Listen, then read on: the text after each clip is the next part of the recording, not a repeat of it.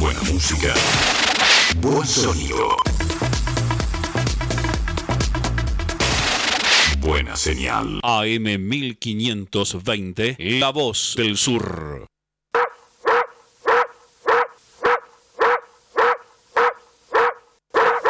El perro está ladrando.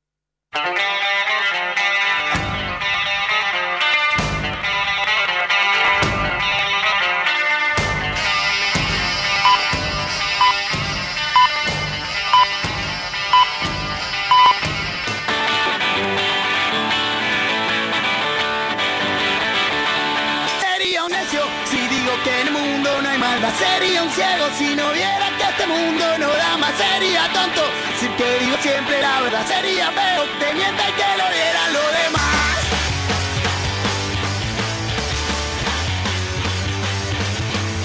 Algunos días la lluvia gris no te deja salir. Algunas noches el miedo no te deja decidir. Hay mucha gente que quiere que vayas a dormir. Vos no te duermas, que de no te pueden confundir. Muy,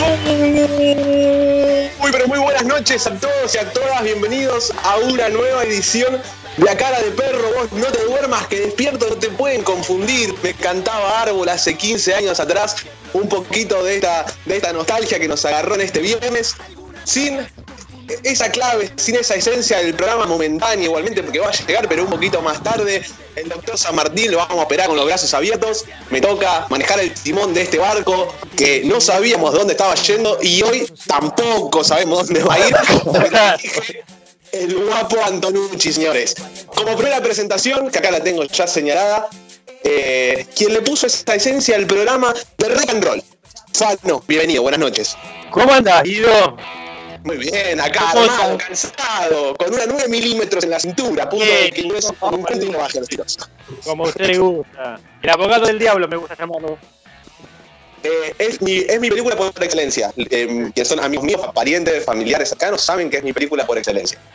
Eh, ahora que estoy pensando que es el año de este muchacho Juan Cruz a Martín y, y- y no está entrando en el programa, me vienen cosas a la mente, como por ejemplo una vez hace unos cuantos años que le festejamos un cumpleaños en su casa, pero él no estaba presente. Lo hicimos con una foto suya.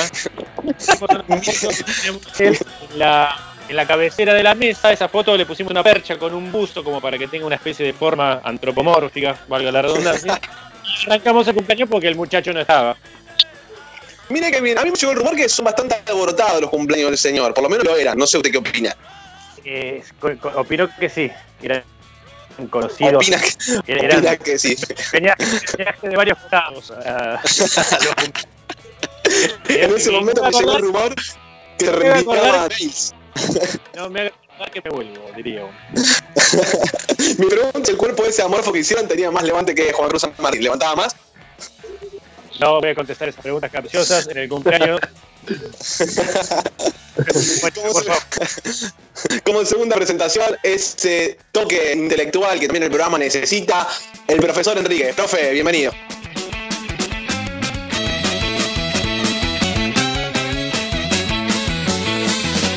Es cortés y muy galante. ¿Qué tal? Buenas noches a todos. Cortés, Este, Galán. bueno. Bien, bien, contento, acá feliz de estar nuevamente en un nuevo programa de acá de Radio Cara de Perro, con muchas ganas de, bueno, de, de hablar con los oyentes, como todos los viernes. Y bueno, así que le pido a Miguel y a Ignacio que todos los viernes juegan las cartas y nos escuchan de 11 a 1 de la mañana, que se queden del otro lado que, que tenemos muchas noticias, ¿sí? Así que bueno,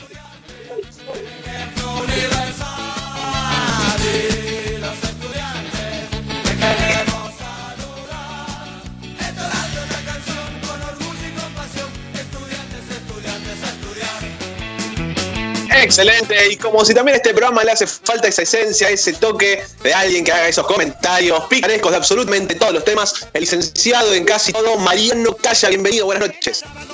Muy, muy buenas noches a toda la banda. Dale que es viernes. Y este viernes en especial tenemos un programón con lo que pasó en la semana y quiero escuchar los comentarios picantes del guapo. Buenas noches a la mesa y buenas noches a todos los oyentes. Arriba que es viernes, dale que llego al baile no me quiero ni perder ni un minuto hasta ver el amanecer. Otra vez, otra vez, la culpa de todo la tuvo el vino. ¿Qué pasó? ¿Qué pasó? Que yo he nacido negro y barrandero. ¡Aea! Yo soy barrandero. ¡Aea! Barrandero, barrandero. ¡Aea! Pasó así arrancamos este viernes en la cara de perro. Vamos a contarle todas las novedades que hay en la semana, aparentemente una semana movidita, para que continuemos esta cuarentena insultándonos y puteándonos a diestra y siniestra. Muerte sí, vida no, cuarentena sí, cuarentena no. Y así vamos llevando estos días dentro de nuestra casa, puteándonos y a la distancia, algo que también era la digitalización nos permite hacer. Insultar, agredir de casa a casa sin ningún tipo de problema. Nos encontramos en un inconveniente porque mi trabajo llegó hasta aquí, que eran las presentaciones, y el doctor Martín no llegó, así que este es el momento en el que arrancamos a remar en dulce de leche. ¿Qué tenemos para el programa de hoy? Acá la guitarra. Acá la guitarra. Tenemos, Claro, dígame, eh, dígame, Perchito. bueno, tenemos diferentes noticias. Eh, hoy nos va a visitar eh, Alan Gastón Mercadio, que eh, nos va a hablar un poquito sobre la situación que está atravesando la, la laguna de Rocha. Eh, y por otro lado, bueno, vamos a hablar lo que está desde público conocimiento en los medios masivos de comunicación con respecto a lo que pasó al jubilado y bueno, la, perso- la persona que, que entró a, a su hogar, las personas que entró a su hogar. Sí, y los jubilados, ya directo. Estamos hablando de más de uno. tiene, tiene mucha razón, como usted dice, Fano, no solamente fue el único caso, sino que hubo eh, varios casos de, bueno, de jubilados que eh, bueno, han asesinado a, a delincuentes y pues, bueno, vamos a tratar un poco de eso a lo largo del programa. Por otro lado, vamos a hablar también de una fiesta clandestina en Rafaela, que se Ramiro. Este, también vamos a hablar de una campaña que este, consiste en detener el avance de la instalación de granjas industriales de cerdos provenientes de China. No sé si ustedes sabían, pero bueno, eh, van a traer granjas, ¿sí? Para eh, criar cerdos acá. Y bueno, hay gente que está en contra por las enfermedades que puede propagar eso. Por otro lado, No interrumpa, profesor. Mire quién apareció. No, llegó la orden, llegó la ley. Y así este fue el tiempo que me duró el trono. Me bajo, me corro de esta silla virtual y lo dejo al único, al que sabe, el que pone la guita y banca este programa, señores. Juan Cruz Martín, bienvenido. ¡Vamos!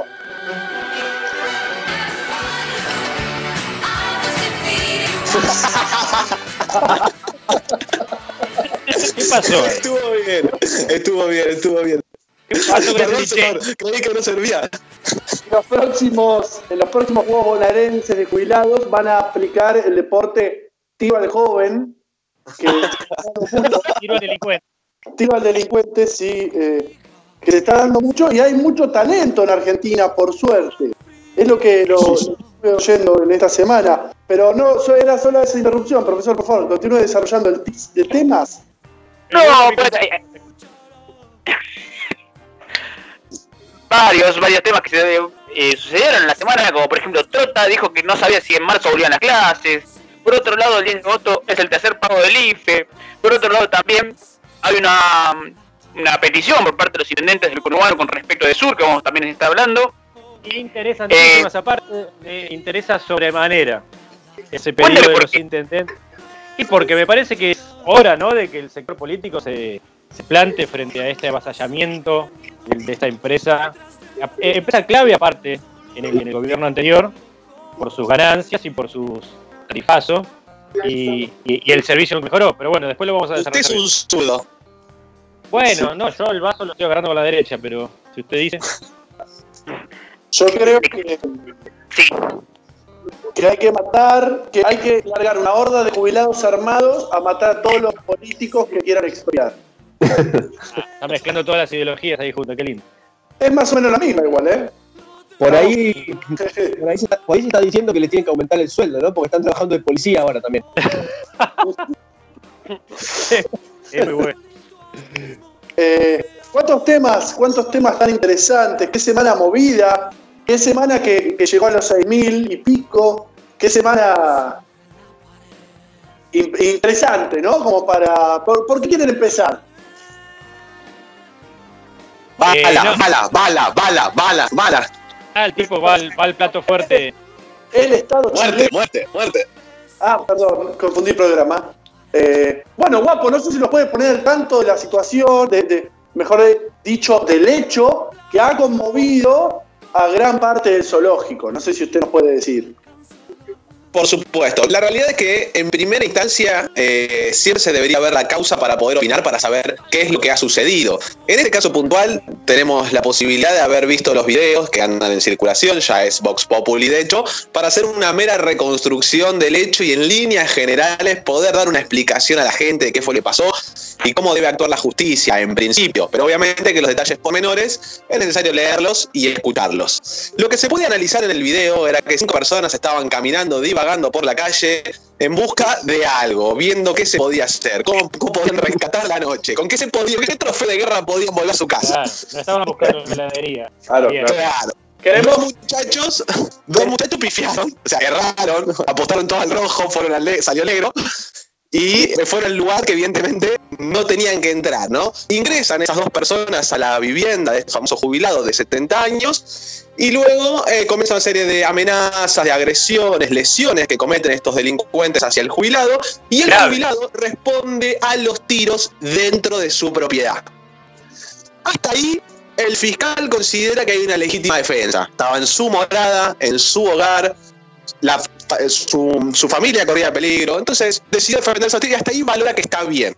El problema es que el fiscal hace una segunda valoración con el segundo hecho. ¿Cuál es el segundo hecho? El delincuente se aleja de ese hogar corriendo, trastabilla, se cae en una esquina, ya el tobillo ya lo tenía bastante lastimado, se ven las imágenes, y el jubilado se acerca, camina 70 metros, se acerca al delincuente que ya estaba en el piso, y lo que se ve en el video, lo que se ve en el video, es que el jubilado le propina una serie de golpes, teniendo el arma en la mano, y no se pueden hacer demasiadas conjeturas. La realidad es que el delincuente después murió, pero en el video no se ve ningún fogonazo, no se ve claramente un, un tercer disparo, un cuarto disparo. Y no, Que porque es, tenía esta es la parte. Claro, esta es la parte donde la justicia está diciendo, porque pará, si vos caminaste 70 metros y disparaste cuando el tipo estaba en el piso, ya ahí no te estabas defendiendo de nada. Porque tu vida dejó de correr peligro al momento que el tipo salió corriendo de tu casa, ahí tu vida ya no corre más peligro. No tenés Ahí- por qué defenderte. Ahí es donde la audiencia se está empezando, te lo está empezando a insultar. En, en este mismo momento. Claro. Sí, sí, sí, claramente, pero yo me estoy remitiendo a lo que dice la ley y a los hechos lo que se puede eh, apreciar. ¿Qué es lo que complica al jubilado? Un supuesto testigo que ve que el jubilado remató cuando el delincuente estaba en el piso, que es ese famoso auto blanco que estaba circulando que se ve ahí en el video. Dice que vio cuando el jubilado le disparó. Entonces el fiscal dice, momento, ya ahí estamos hablando de un, en principio era homicidio agravado por el uso de arma de fuego y después lo terminó bajando a homicidio simple. ¿Por qué? Sí, Sí, porque aparentemente, sí, pero aparentemente también el delincuente estaba armado, había utilizado un arma, entonces en esa igualdad de condiciones se puede llegar a suplir eso, que es propio de la misma defensa. La verdad que es, es, es penoso en cierta forma lo del fiscal, que haya cambiado de carátula tres veces en tres días, pero a mi criterio Parece la actuó... Sí, pero a ver, eh, creo que lo tuvo muchos días adentro igualmente. Para mí hay que investigar qué es lo que hizo el jubilado, pero el fiscal lo agarró, lo llevó a la comisaría y tenía que haberlo largado en el momento a su casa. Bueno, mira, andate a tu casa, nosotros seguimos investigando. Total, un tipo de 71 años, con problema cardíaco, con pro- que le falta un riñón, que tiene el EPOC. Eh, digamos que eh, no se va a ir muy rápido. Entonces, hizo bien dejarlo ahí, pero tardó tres días. Tres días se comió en comisaría el tipo. Bien, esta es la consigna de la semana, por motivo de público conocimiento, que se ha difundido en nuestras redes. Eh, a ver, incluso una encuesta. No sé, profe, si, quiere, si está despierto y quiere pasar las líneas. A esta hora me voy a dormir, pero eh, como está el programa de radio, me quedé despierto. Y le digo a la gente que se quede con nosotros hasta la una de la mañana que vamos a estar hablando sobre este tema y muchos más a nivel local, internacional y nacional. Nuestra línea directa de oyentes es 6063 8678 y al WhatsApp es 11 68 96 23 40. Yo le recomiendo a ustedes, si tiene celular, señor o señora, que se baje la aplicación AM1520 de La Voz del Sur, AM1520 La Voz del Sur, y nos manda un mensajito por ese método. Eh, y nos dice sobre la trivia del día de hoy, que es eh, cuál es tu posición con respecto al jubilado, Eh, esta noticia, la verdad, lamentable que ha sucedido en estos días. Bueno, ¿cuál es la posición? ¿Qué opinás con respecto a eso? Mandanos tu mensajito que te queremos escuchar o mandanos un audio o lo que sea. ¿Sí? Bien. Tenemos, eh, nosotros pusimos en manos de, de la gente que nos sigue en las redes una encuesta en la cual consiste en la siguiente consigna. ¿El jubilado es el acusado de homicidio agravado? Y los resultados arrojan que el 41% de las personas que vieron esto dicen que las leyes deben cumplirse y el 59% dice que es una víctima. Yo pensé que iba a ser, yo pensé que iba a ser 90-10, ¿eh? Salió 60-40. Pusimos, pusimos 30 segundos la encuesta nada más. Ah, con razón. Llegaron solamente a votar eh, muy pocos. Eh, tiene que ver con. ¿Qué opina Fano con respecto a este tema? A mí me pregunta. Eh, bueno, voy a arrancar si quiere el debate ¿Se a modo. ¿Cómo, cómo? No, no, perdón, continúe. Eh, primero quisiera decir que me parece, ¿no? Que si una persona sale a, a robar, a delinquir, arma en mano, eh, y se la terminan dando a él, hablando mal y pronto, y bueno, que se embrome, viejo. Primero quisiera decir eso. Este, cuando una persona eh, irrumpe en la, en, la, en, la, en- en la casa de otro, Morada, morada, morada es es una palabra que me gusta mucho. Es propiedad, iba a decir propiedad, pero sé que a Juan Cruz no le gusta. Eh, cuando uno irrumpe en la morada de otro, arma en mano para delinquir, este, dispuesto a, a infligir este dolor, agresión, pero resulta que se da vuelta la tortilla y te la terminan dando a vos, y bueno, viejo, la verdad que bancátela. Ahora, que el- la víctima también sea victimario y puede pasar. ¿Sí? El- Tenemos el ejemplo de este. por eso, por eso. Lo que pasa es que yo veo que mucha discusión se, se da a nivel bastante superficial, en donde es como que sería un blanco y o un negro. Este, o, o es este, la víctima o es el victimario. Bueno, no, hay casos en donde hay grises y, y pasa las dos cosas. La víctima también es victimario, entonces eh, se acusa a otra persona porque lo victimizó, pero también se lo acusa a él este, porque fue victimario de otro. Aunque no me dé ninguna pena, este, eh, como a mucha gente, la verdad es así, aunque no te dé ninguna pena ver a un tipo este, eh, muriendo, que tendría que ser por una cuestión humana, a uno le tendría que dar pena, pero en este caso no nos da pena porque es una persona que si te agarra vos, andás a ver lo que te hace, entonces no te da pena que, se muera así. Pero bueno, no, no exime al otro, a la, otra persona, en este caso el jubilado, de tener que de pagar una condena porque, bueno, también fue victimario. O sea, sí tiene que ir condenado el jubilado por usted. Para mí sí, lo que pasa que eh, también hay que... Vamos, vamos, Falo, carajo, vamos, Falo, mierda. Eso. Ahora sí, disculpe, ¿puedo interrumpir con algo que me parece fundamental? Sí, ¿Cómo se llama este tipo el jubilado? eh, Julio. ¿Julio, de verdad? Sí. No. Río se llama Río. Vamos a dejar de Sí, sí. vamos a decir jubilado, como si ser jubilado eh, fuese ser inimputable, ¿no? Porque ya que nos impongan esa palabra de antemano, me hace a mí entender que es un pobre jubilado, que no es un abuelito. Claro, un abuelito Bueno, pero es que que lo es, pero, pero es que lo es. Lo es. también, Sí, es también, es de abuelito. River, también es quizás de River y nadie dice eso porque no tiene ningún valor argumentativo. Eh, lo entiendo, muy bien, lo entiendo, sí.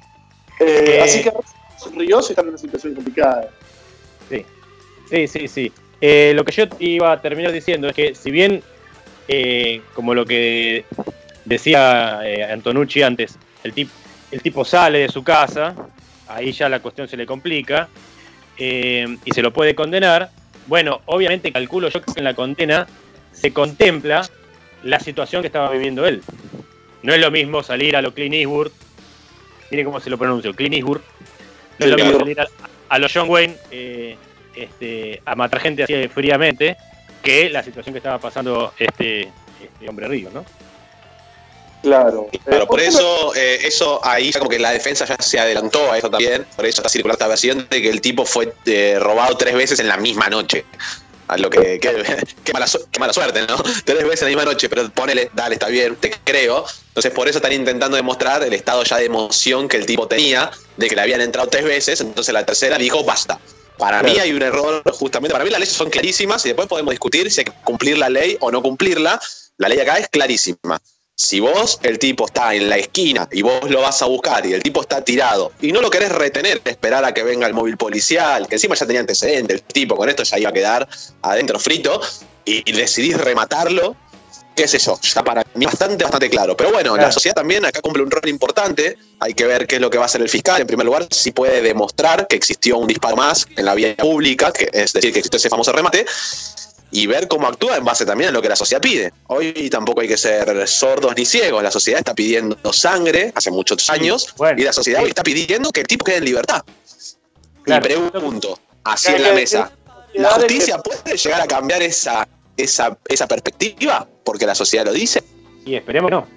Y de- no debería. ¿Usted qué opina, no sé qué opina Mariano y Nico con respecto a este tema? Y usted, guapo. Porque usted pegó Eh, toda la descripción técnica, pero ¿usted qué opina? Si se demuestra que, es- que existió una ejecución, hay un exceso en la legítima defensa. Hay un pero clarísimo homicidio. Clarísimo homicidio. Hay, de hecho, jurisprudencia, es decir, casos similares, donde se utilizan otros medios, pero que la conducta es la misma. ¿No se recuerdan el famoso carnicero que le entran a robar? El tipo sale, se sube a su auto, persigue a los delincuentes y los atropella. Bueno, ahí ocurre algo similar. Ahí ya no se da el estado de emoción violenta porque tuvo tiempo para pensar, para razonar, ver qué es lo que hacía, y el tipo decidió subirse a su auto, seguirlos y pisarlos. Entonces, Eh, para mí la conducta, si se demuestra la ejecución, es clara. Ahora, si no hubo un disparo afuera, entonces es legítima defensa. Pasa que la emoción, la emoción violenta, ¿cómo la, cómo, la, cómo la analizas? ¿Cómo se analiza? Es una cuestión- violenta? Las personas es una cuestión temporal. Claro, pero es una cuestión temporal. Tiene que ser inmediata a la ejecución del hecho, al daño que uno recibe. Entonces, por medio de las emociones, uno reacciona de alguna forma. Ahora, si yo camino 70 metros con el fierro en la mano y además le pego al tipo, veo si tiene un arma y lo ejecuto, Sí. claramente eh, hay, tiempo para pensar. En el video se ve que el, que el hombre camina lento, camina despacio y camina seguro y se puede ver de manera externa, se puede llegar a apreciar que, el- que la persona va este, en sus cabales. Pero internamente, ¿cómo, ¿cómo medís lo que le pasaba a esa persona internamente después de lo, después de lo que estaba... Por cuestiones temporales, meramente. Únicamente, o sea, el parámetro general es ese. Perdón, doctor. Que digo que por elementos objetivos, una es la cuestión temporal, otra es que camine despacio, otra es que, eh, no sé, mire hacia los costados para que no haya testigos, otra es para así. Simplemente se presume. Este, bueno, por ahí la subjetividad es como que no hay un límite muy... Yo entiendo Uf. sus elementos, entiendo Eh, los sí, elementos. y está- igualmente lo felicito, lo felicito por el razonamiento, Fano, pero eh, de hecho es ese y es, es también la discusión doctrinaria que hay. Hoy un juez debería guiarse por lo que dice el legislador, ¿no? Claramente el eh, legislador dice A y el juez aplica, sería la fórmula más sencilla, pero en base a la sana crítica y la libre convicción, el juez te puede determinar lo que, lo que quiera y ahí entra esa subjetividad que usted dice. Si un juez cree que eso no es emoción violenta, cagó. Y usted va a Hola. decir, pero espere, ¿en qué está fijando? En mi libre convicción, te dice el juez. Cagaste. Y ahí salir, perdón, los defensores de la República, ahí tendría que salir a quejarse, que es cuando no se cumple la división de los poderes. Lo que pasa que para ellos, República es no expropiar Vicentín. Claro.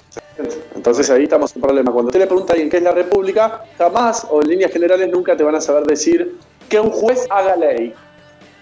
Claro. Sería una respuesta Claro, interesante. La hay crítica es esto, es, es esto lo que, lo, que, lo que permite que los jueces decidan, no quiero decir apartándose de la ley, pero la sana crítica es ese paso que le permite conectar el delito con la sentencia. Por ejemplo, si acá yo en esta comunicación digo, te estoy llevando 4 kilos de sábanas y son 4 kilos de merca, el juez usa la sana crítica en decir, no, no, pará, estabas diciendo merca, ¿entendés? Entonces ahí la sana crítica como que ves que es válida, porque decís, claro, yo nunca voy a decirte a vos, te llevo 4 kilos de merca, te llevo la remera, te llevo la sábana. O sea, ahí la sana crítica es viable. Pero después te, te usan otra sana crítica, ¿viste? Que te deja culo para arriba, que decís, no, pará, no, no, sí, sí, sí, en base a mi fundada sana crítica, anda a cagar. Claro, claro, claro. Y se ponen no ahí en, en claro. poesía surrealista, te empiezan a interpretar la, línea como se les ocurre. Igual me, me- me gustaría, me gustaría comentar algo acá a la mesa, a ver qué piensan ustedes. Y a los oyentes, obviamente. Para mí la cuestión más grave, el trasfondo más grave de todo esto, no, es, no está en el hecho en sí, sino en la creencia generalizada que se puede llegar a dar en la sociedad de pensar que armándose hasta los dientes en una escalada armamentista de- de- a nivel vecino, la delincuencia se puede llegar a frenar. ¿Se entiende? Sí, yo pienso- La respuesta es sí. A ver, si nos armamos y matamos delincuentes, la delincuencia tiene que bajar, es lo que piensa la sociedad. Claro, Pero eso sí, al- matar es delito. es de película de, es de película de John Wayne. Nunca pasa. Si en realidad si la sociedad se empieza a armar, si el ciudadano medio común se empieza a armar, no va a frenar la delincuencia. Lo que va a provocar es un desastre más grande. Y le digo más. No, el- Señor, discúlpeme, discúlpeme. déjeme cerrar con esto. Déjeme cerrar con esto. No decirle. el, el delincuente no va a pensar, uh, guarda que la sociedad se está armando, entonces si yo te quiero ir a robar, me pueden llegar a matar, entonces no te robo. No, ¿sabe qué va a pensar? Te tiro una bomba primero y después entro a robar a tu casa. Primero te muelo a tiro y después veo si te puedo robar algo.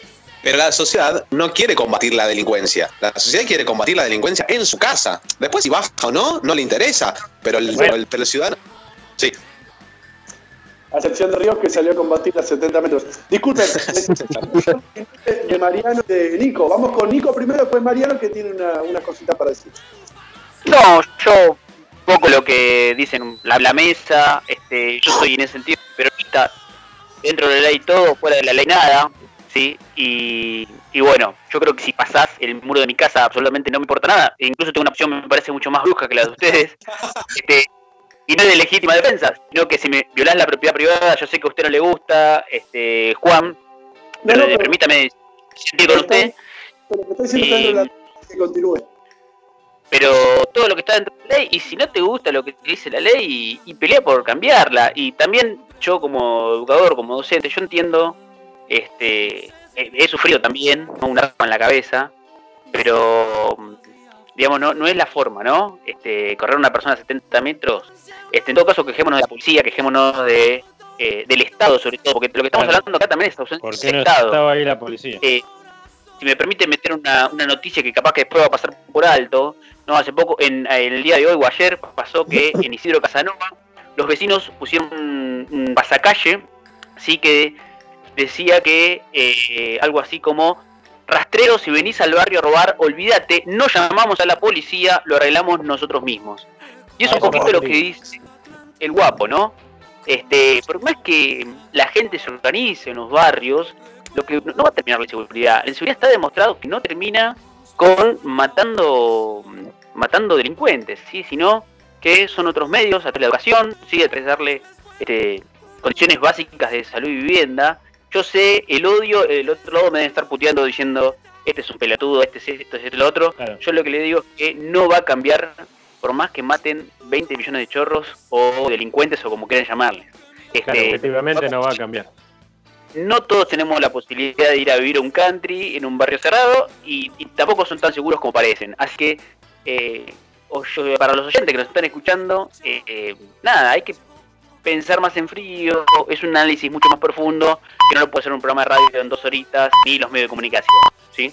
Así que bueno, un poquito eso quería dejar en claro, espero que no decepcionarlos. Bien. A ver, Marian. Bien. Eh, no, básicamente también lo que, como venía diciendo Fano, de que desde que vos te- desde que el chorro se pone un, fi- un fierro en la cintura y sale a la calle, y ya te estás animando a más, entonces eh, por ahí te pasa la que le pasó a este chico. Eh, y yo entiendo al entiendo la justicia, que hay que, que, no se puede andar matando gente por la vida, pero también entiendo al, tipo el jubilado que le entraron a robar a la casa de madrugada. eh, Imagínate en, una situación que encima le pegaron porque le, reventaron la cabeza a, palo porque estaba todo ensangrentado. Eh, el tipo estaría con la, la revolución a mil y dijo, bueno, me van a matar, los mato yo primero. Y, y también lo entiendo. O sea que, o sea, para mí reaccionó como, como le sa- no sabes cómo, cómo te sale en ese momento, ¿no? Como siempre se dice. Algunos reaccionan de una forma, otros de otra. Eh, y el jubilado reaccionó como le salió. Y me parece, a mí me parece que se defendió, por más que haya salido a buscarlo, se está defendiendo. Y si volvieran a la casa a robarle, porque en la noche no es que entraron esa vez, por lo que dicen, entraron, este, como que entraron primero dos, salieron, fueron a buscar a otros dos más. En la joda. O sea, claro, ya venían entrando como bastantes veces.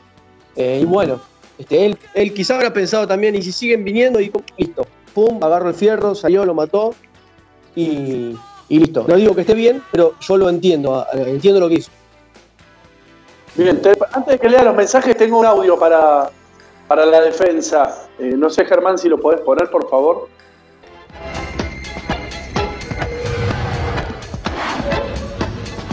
Él fue contra la gente que no conoce, tuvo un arma en sus manos. Bueno, un arma es una máquina de hacer agujeros.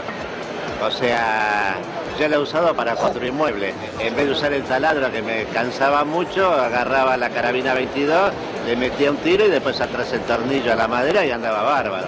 ¿Y su mujer qué le decía cuando Salió corriendo, volvió a la noche. Pero eso es otra ventaja. Es un plus. Si le entran a robar hoy, Sí. ¿cómo se pelearía? Si entra el chorro, yo no lo puedo masijar en el patio porque después dicen que se cayó de la medianera. Vos lo tenés que llevar al lugar más recóndito de tu casa, al último dormitorio y si es posible al sótano, bien escondido. Y ahí lo reventás a balazos, le tirás todos los tiros, no uno, porque vas a ser hábil tirador y te comes un garrón de la gran flauta. Vos estabas en un estado de emoción violenta y de locura, lo reventaste a tiro, le vaciaste todo el cargador, le zapateás arriba, lo meás para demostrar tu estado de locura y de inconsciencia temporal. ¿Me explico? Además, tenés que tener una botella de chivas regala mano, te tomás media botella y si tenés un sobre de cocaína, papoteate y vas al juzgado así. Sos inimputable, hermano. En 10 días salí. Qué lindo muchacho. Pese a, pese a todas las opiniones ¿no? que hay en la mesa, que obviamente son muy divididas con este hecho, creo que vamos a coincidir algo eh, todos, ¿no? Que qué falta de código y qué cobarde los compañeros, ¿no? Que escucharon los tiros, salieron cagando y dejaron, dejaron morir a su, a su coequiper. Sí, Claro, eh, hermanos, éramos como hermanos, le dice. Hasta que empezaron Claro, pero, pero eso, eso incluso está, está mal visto, esto, esto lo digo en serio. En los códigos criminales, supuestamente, salimos del barrio todos juntos y volvemos todos juntos del barrio. Bueno, acá, acá no fue así. No, no, fácil. Tenemos un par de mensajitos, me parece. Sí, tenemos algunos mensajes que nos van llegando, nos fueron llegando en este rato. Eh, bueno, primero arranco por uno que quedó de uno de los temas eh, primeros que, que tocó, que tocamos. Eh, Rubén de Montegrande dice: Edesur es una mierda, el hijo de putas de Menem les dio un contrato de 95 años de duración. Bueno, con respecto a los cortes de luz y demás, este, no quería que quede, que quede colgado ese, ese comentario. Después Sí, nos fueron llegando, nos fueron llegando varios, eh, varias personas eh, diciendo, comentando lo del jubilado. Bueno, Juano de Seiza dice, él no se defendió, fue y lo asesinó. Eh, Claudia de Montegrande dice, che, y los delincuentes me imagino que están presos, ¿no? La justicia argentina no existe. Eh, Bueno, el de- El delincuente que está en la vereda, que murió en el video, no está preso, lamentamos informarle al oyente. Está preso más este, filosóficamente, digamos. Sí, Claro. eh, eh, sigo, prosigo con los mensajes. ¿eh? Eh, Gas- Gastón de la Morita dice, debe pagar por su crimen, es homicidio. Liliana de Monte Grande, hubiera trabajado en vez de lastimar a un jubilado y afanarlo. Claro, estamos de acuerdo. Fer- claro, Fernando de Guillón, está bien muerto. Uno está harto de que estos oretes hagan lo que quieran con nuestros familiares. Hay que matarlos a todos. Bueno. Silvia, Silvia de Temperley, es increíble, no lo juzgo. Solo me digo a mí misma que no tendría un arma. Alan, de Mon- Alan de Monte Grande. Eh, pasa que los jueces y fiscales piensan en frío una actitud de un tipo que vivió esa situación. María, eh, María de Monte Grande. Déjenos Saltean después, después comentamos todos juntos y todo lo mismo.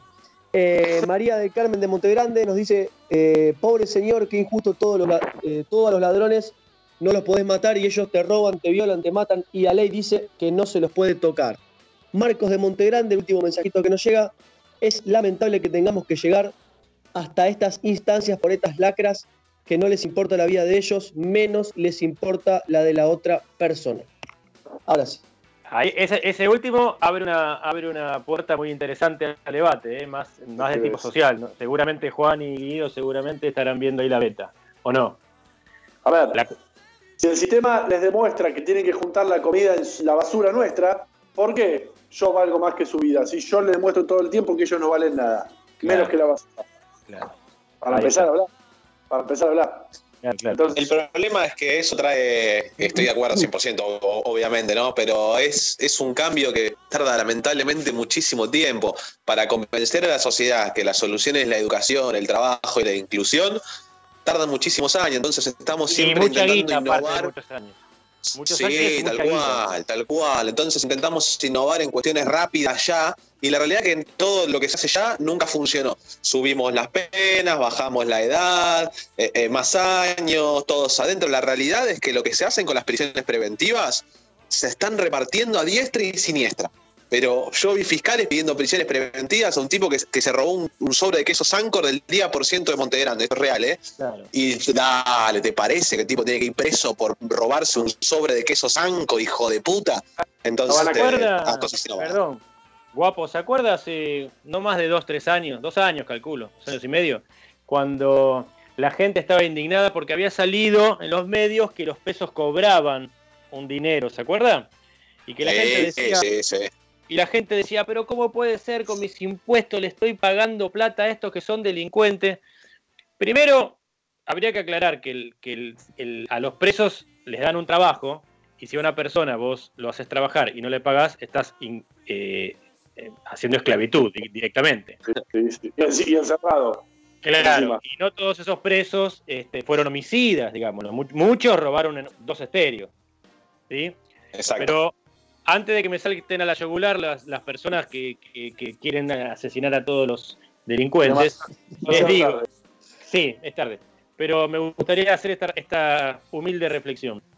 Este, para nosotros, calculo que para la mayoría de los de la mesa, o para todos, la solución verdadera es mucho más profunda, mucho más ardua, de mucho más trabajo, que, que- que requiere otro tipo de inversión este, a largo plazo. Y yo quisiera resaltar eh, por último que hay gente que cuando se entera de ese tipo de cosas, de que los presos pueden llegar a tener alguna mejoría, saltan con este discurso de no, con mis impuestos este, no quiero que, le- que el preso tenga ningún beneficio. Bueno, no te quejes después si el preso sale peor que antes. Y si antes Claro. mató uno, después sale y mata cinco. Claro. Claro. Yo tengo ahí una teoría, Fano, que es una cuestión natural del ser humano, que el ser humano es mentira que quiere la rehabilitación. No, Si vos haces algo el- malo- No sé el ser humano, el argentino seguro. No, no, no, pero quizás es algo natural. Eh, realmente es una investigación que yo quiero hacer, que es la utopía de la reinserción. La empecé a escribir ya hace un tiempo. Y creo que la sociedad no quiere eso. No quiere que nadie se rehabilite. Si vos hiciste algo, sufrí. Y pero, Claro. pero si pero mirá que si sufre, el tipo sale peor. No importa, que sufra. Que, que vaya a la cárcel, que lo violen, que le peguen, pero después va a salir peor. No me interesa. No me interesa. Y No, es que- no salga, te dicen. Que esté para ir para siempre. Claro. Está. Claro, ¿viste? Entonces, pero es, es, es un nunca terminar entonces. Entonces yo lo que siempre intento proponer es, el modelo que estamos haciendo ahora no sirve. Después no sé si es bueno o malo, como hasta ahora no sirve. Y si probamos otra cosa, si, Acá- si- si copiamos otros modelos de otros países, a ver, a ver cómo les va a otros países que no tienen guardiacárceles, que tienen profesores. Ah, no, no, acá no, somos Suiza. Perdón, calla. No, no, que le, le quería, leer un mensajito, si me permiten, que es para, es para, para hablar y me parece interesante. Eh, dice eh, Anabela de Montegrande. No sería, les pregunto a ustedes, que, que a usted, guapo, que la tiene más, este, que usted sabe mucho de esto, dice, ¿no sería mejor achicar un poco los delitos o penas? Es un quilombo tantas clasificaciones. No podés condenar de la misma manera a un tipo que robó un pedazo de carne para darle de comer a los hijos que al que robó un auto para comprar merca. Uf, completamente de acuerdo. Para mí las penas tienen que, para mí los, los delitos tienen que ser dos o tres. Delitos me refiero con pena privativa de libertad. Para mí los que tienen que ir presos son realmente los que son un problema para la- un peligro para la sociedad. Violadores, homicidas y metemos alguno que otro más. Punto. El resto merece otro, otro tratamiento. El tipo que no tiró un tiro, ni pegó, ni, ni nada, que simplemente se adueñó de otra cosa con otro fin, que comúnmente son finalidades económicas, ¿no? Ese merece ot- otra cosa, otro, otro, otro tratamiento. Después, el, el que es un peligro, sí, bueno, evidentemente hay que tenerlo encerrado, contenido, hasta que veamos qué es lo que le pasa al tipo que decidió matar, porque evidentemente bien no está de la cabeza. Bueno, pero eso, eso que, que propone Anabela ya existe, se llama minimalismo penal. Sí, sí, sí, tal cual. Sí, sí, sí, hay una doctrina que es el abolicionismo penal. El abolicionismo penal también eh, va por ese lado. Eh, quiere solamente meter presos a, a- a un- a ciertos delitos y el resto abolir la pena, o sea, la pena privativa. A mí me gustaba Lombroso, ese que te metía preso por la cara de Gil. Ah, uy, la teoría del hombroso. Garófano era el otro, era terrible. A mí me encantaba el. Estabas, me- ¿Eras medio orejón o tuerto? Adentro, olvidate. El petizo, petizo orejudo. Ese Claro. era violador, según Lombroso. Bueno, Mira, hubo eh, eh, ejemplo. ¿Los interrumpo? ¿Podemos hacer un corte? Sí, Sí, cómo no. Sí, señor, ¿Puedo sí, señor. tres obras antes de irnos al corte?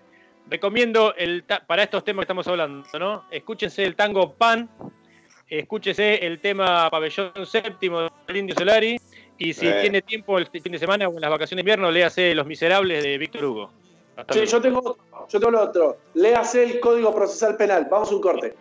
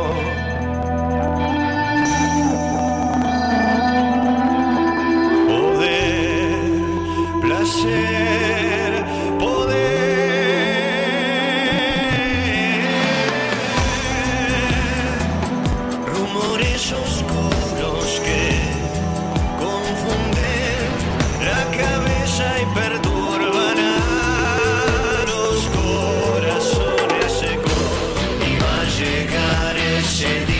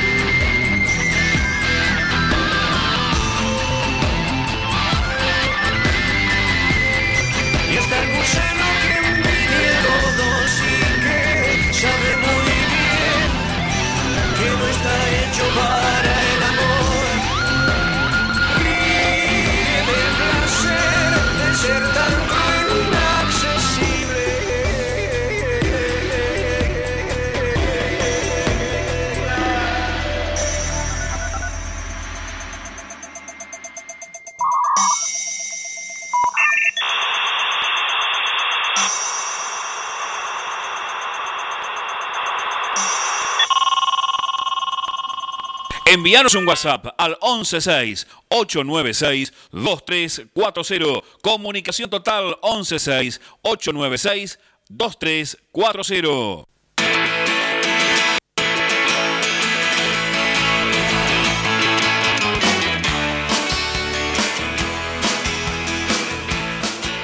HM Indumentaria. Ropa retro, vintage, HM Indumentaria. Usos remeras, joggers, jeans. HM Indumentaria te viste y te da toda la onda que necesitas. Seguido por Instagram, HM-indumentaria-masculina. Y en Facebook, HM Indumentaria. O por WhatsApp, al 156-127-310.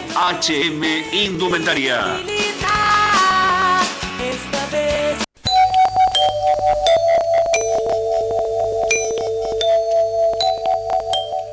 1520 kHz, transmite La Voz del Sur desde Esteban Echeverría, provincia de Buenos Aires, República Argentina.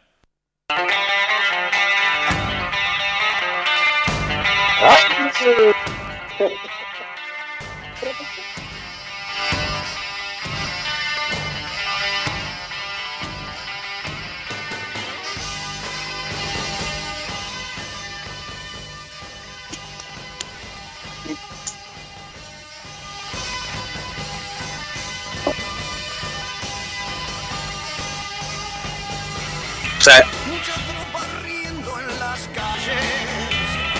Se fue a su cumpleaños de vuelta, Jue- Juan Cruz acaba de desaparecer. Ah, epa, ¿qué pasó ahí? Antonucci vuelve a usurpar el trono, por favor. No, no, no, a mí me pagaron solamente por una intervención. ¿Se va en serio no? Hay problemas no. técnicos. Dice que no lo escuchamos. No, no se escucha, ¿eh? Ah, bueno, sigan. Ahí sí, está, se ¿eh? escucha. Enchufe el auricular. ¿Me escuchan? Ahí lo escuchamos. Sí. Hola, Sí. hola, hola, hola, hola. Perfecto, perfecto. Pelotudos que no me escuchan. No digas pelotudo al aire que queda mal. Que quedas, como un pelotudo. Es como. como- queda como el orto, ¿no? Pero me le estaba pidiendo las líneas.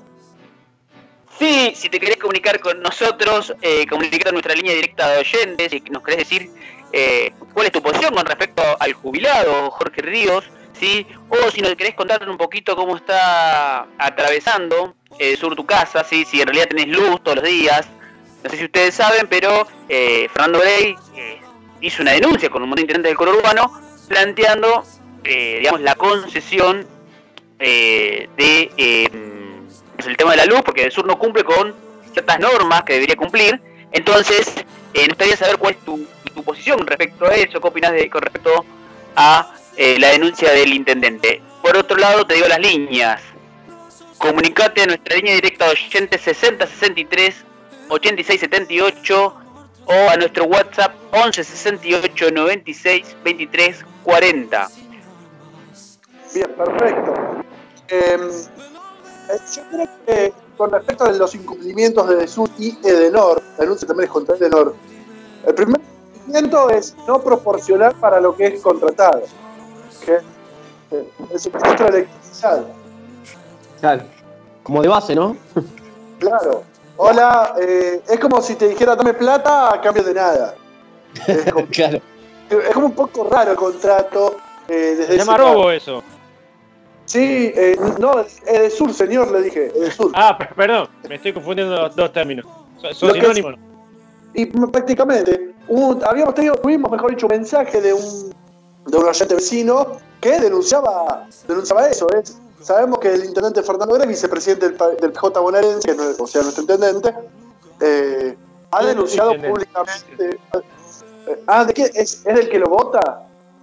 No, ustedes que son de Echeverría, mi intendente es este. eh, Ah, Martín, Martín, era un amigo Martín. Martín. Eh, pero bueno, es verdad que no le vamos a echar la culpa a, a la cuarentena ni a la pandemia, ¿no? Eh, pero los cortes se han como intensificado en el distrito de Esteban Echeverría en los últimos días. Hace, dos, hace dos días hubo un corte por parte de, perdón, el Camino de Cintura, Ruta 4, a la altura de camioneros, que se, así, sin luz. Sí. Sí,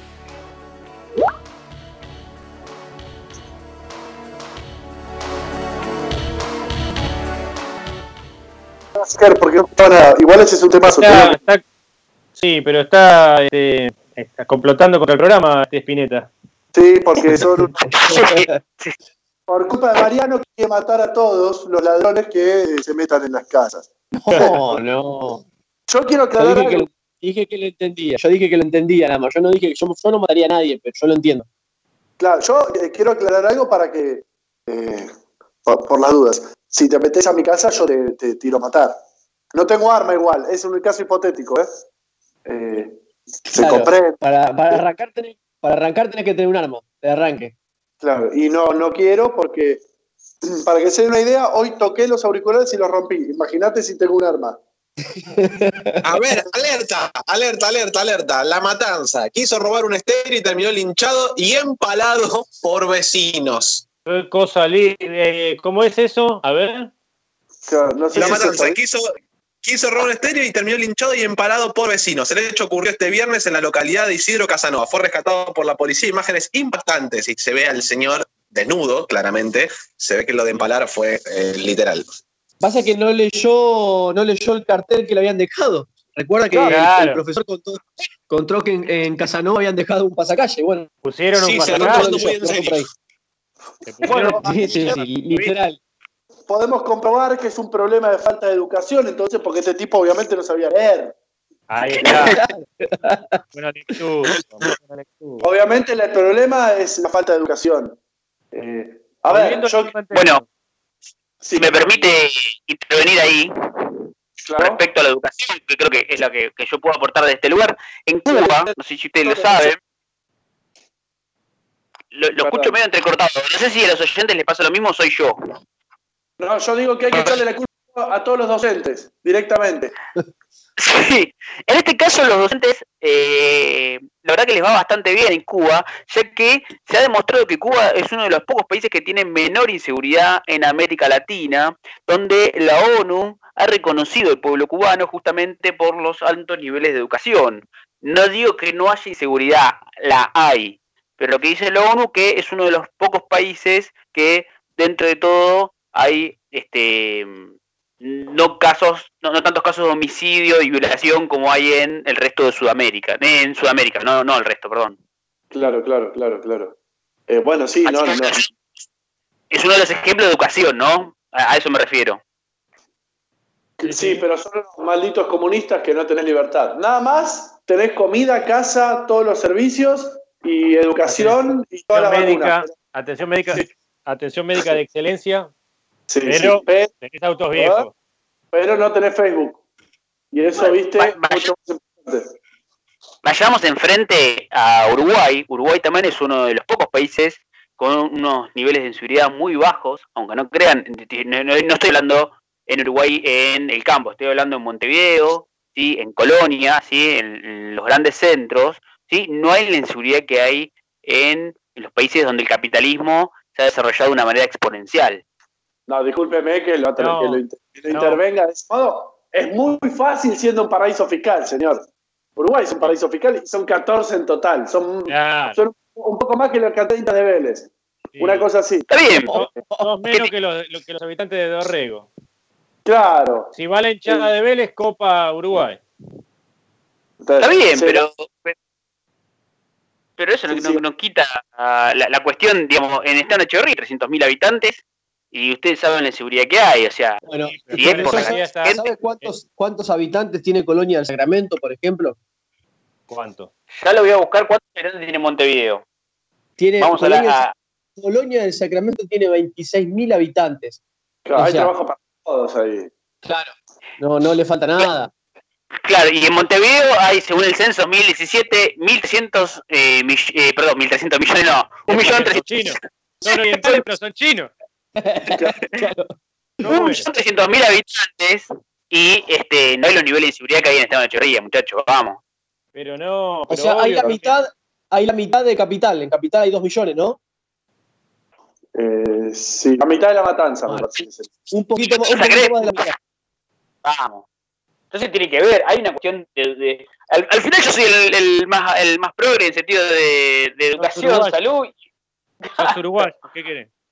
No, yo lo que le estoy diciendo es que si es un paraíso fiscal que goza de muchos depósitos en dinero, que los- las personas que lo obtienen hipotéticamente en términos ilegales en sus estados le depositan en Uruguay y Uruguay lo usa como se le canta a las pelotas, y es un poco más fácil. Es un poco más fácil con recursos ilimitados, por así decirlo. Eh, me parece que eso colabora un poco. Eh, después desde Uruguay dicen, no, porque ustedes son todos unos chorros. Bueno, sí, nosotros no somos unas carmelitas descalzas, estamos completamente de acuerdo, pero vos no le preguntás a la gente dónde saca la plata, vamos, colabora internacionalmente, porque después toda la, toda la- la guita de la trata de, la, de, de Blanca y de la Fafa está en Uruguay. ¿Cómo fue que dijo? ¿Te acuerdas de- la bomba que tiró? Esto queremos decir del espacio de cara de perro que esto supone exclusivamente del doctor San Martín. Muchas gracias.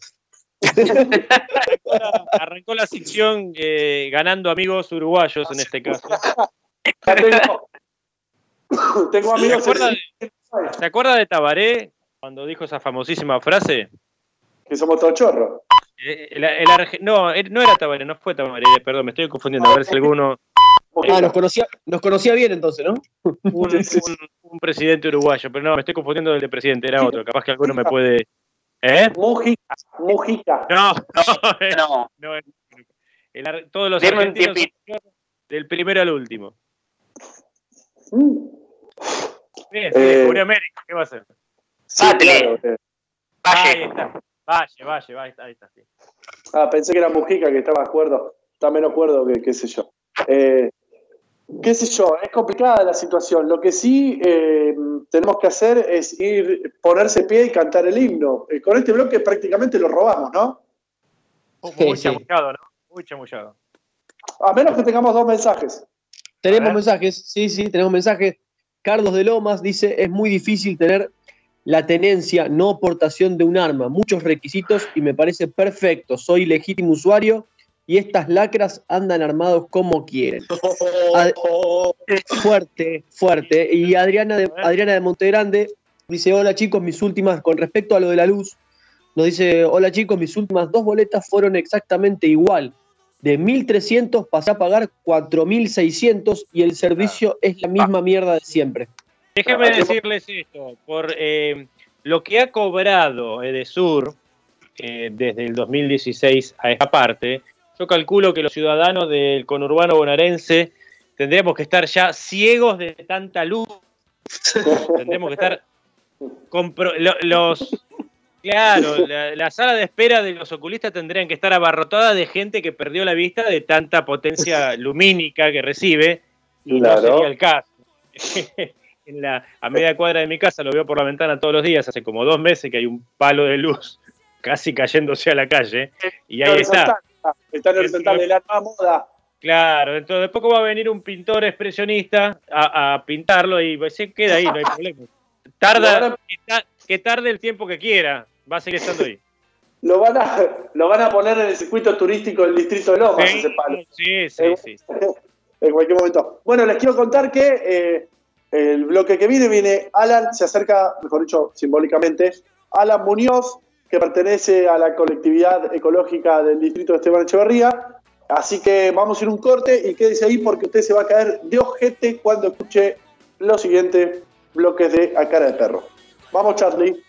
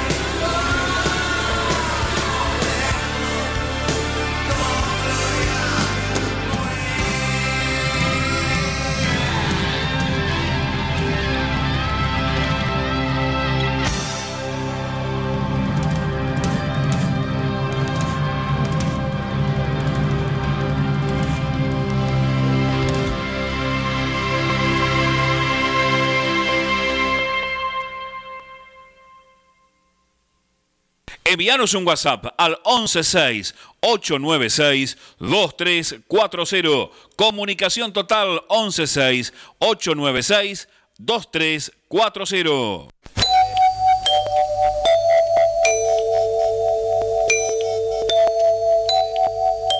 En 1520 kHz transmite La Voz del Sur desde Esteban Echeverría, provincia de Buenos Aires, República Argentina. Descarga la aplicación oficial de La Voz del Sur en tu celular. Ingresa a la tienda de tu dispositivo, buscanos como La Voz del Sur, descargada y ya podés disfrutar de la programación de AM 1520 La Voz del Sur, estés donde estés.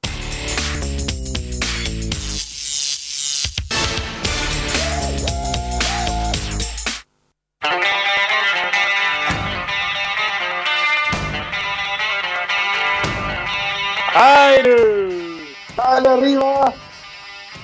Vamos arriba a la serie, ¿eh? Dale, dale, dale, dale. Lo que había prometido es eh, una breve entrevista. La verdad que le robamos mucho, eh, le vienen robando mucho tiempo a Alan, pero bueno, tenemos el lujo de tenerlo con nosotros. Eh, a ver si ya nos escucha. Alan, bienvenido. Hola, buenas noches para vos y todos ahí en la mesa. ¿Cómo estás, Alan? ¿Todo bien? ¿Qué tarde? ¿no? ¿Qué tal? Todo bien, todo bien. Por suerte, dentro de todo, todo tranquilo. Bien, eh, Alan, en principio agradecerte por tu tiempo, sabemos que es tarde, sabemos que, que estás muy ocupado, eh, pero bueno, la verdad que no queríamos dejar de, de, aprovechar esta oportunidad y difundir la situación que todos conocemos en realidad, pero qué mejor que, eh, que la puedas expresar vos. Alan, ¿querés empezar contando quién sos, de dónde sos y qué representás en este caso que nos une en esta charla? Bueno, primero gracias a ustedes por, por darnos la posibilidad de difundir la situación que está atravesando la Reserva Natural. Este, yo soy vecino de Esteban Echeverría, vivo en la localidad del Jahuel, pertenezco a lo que es el colectivo ecológico Unidos por Laguna de Rocha, un colectivo que se formó hace más de 20 años por vecinos de Esteban Echeverría para defender la reserva natural y sobre todas las cosas en aquel momento para buscar que haya una ley que, que la proteja.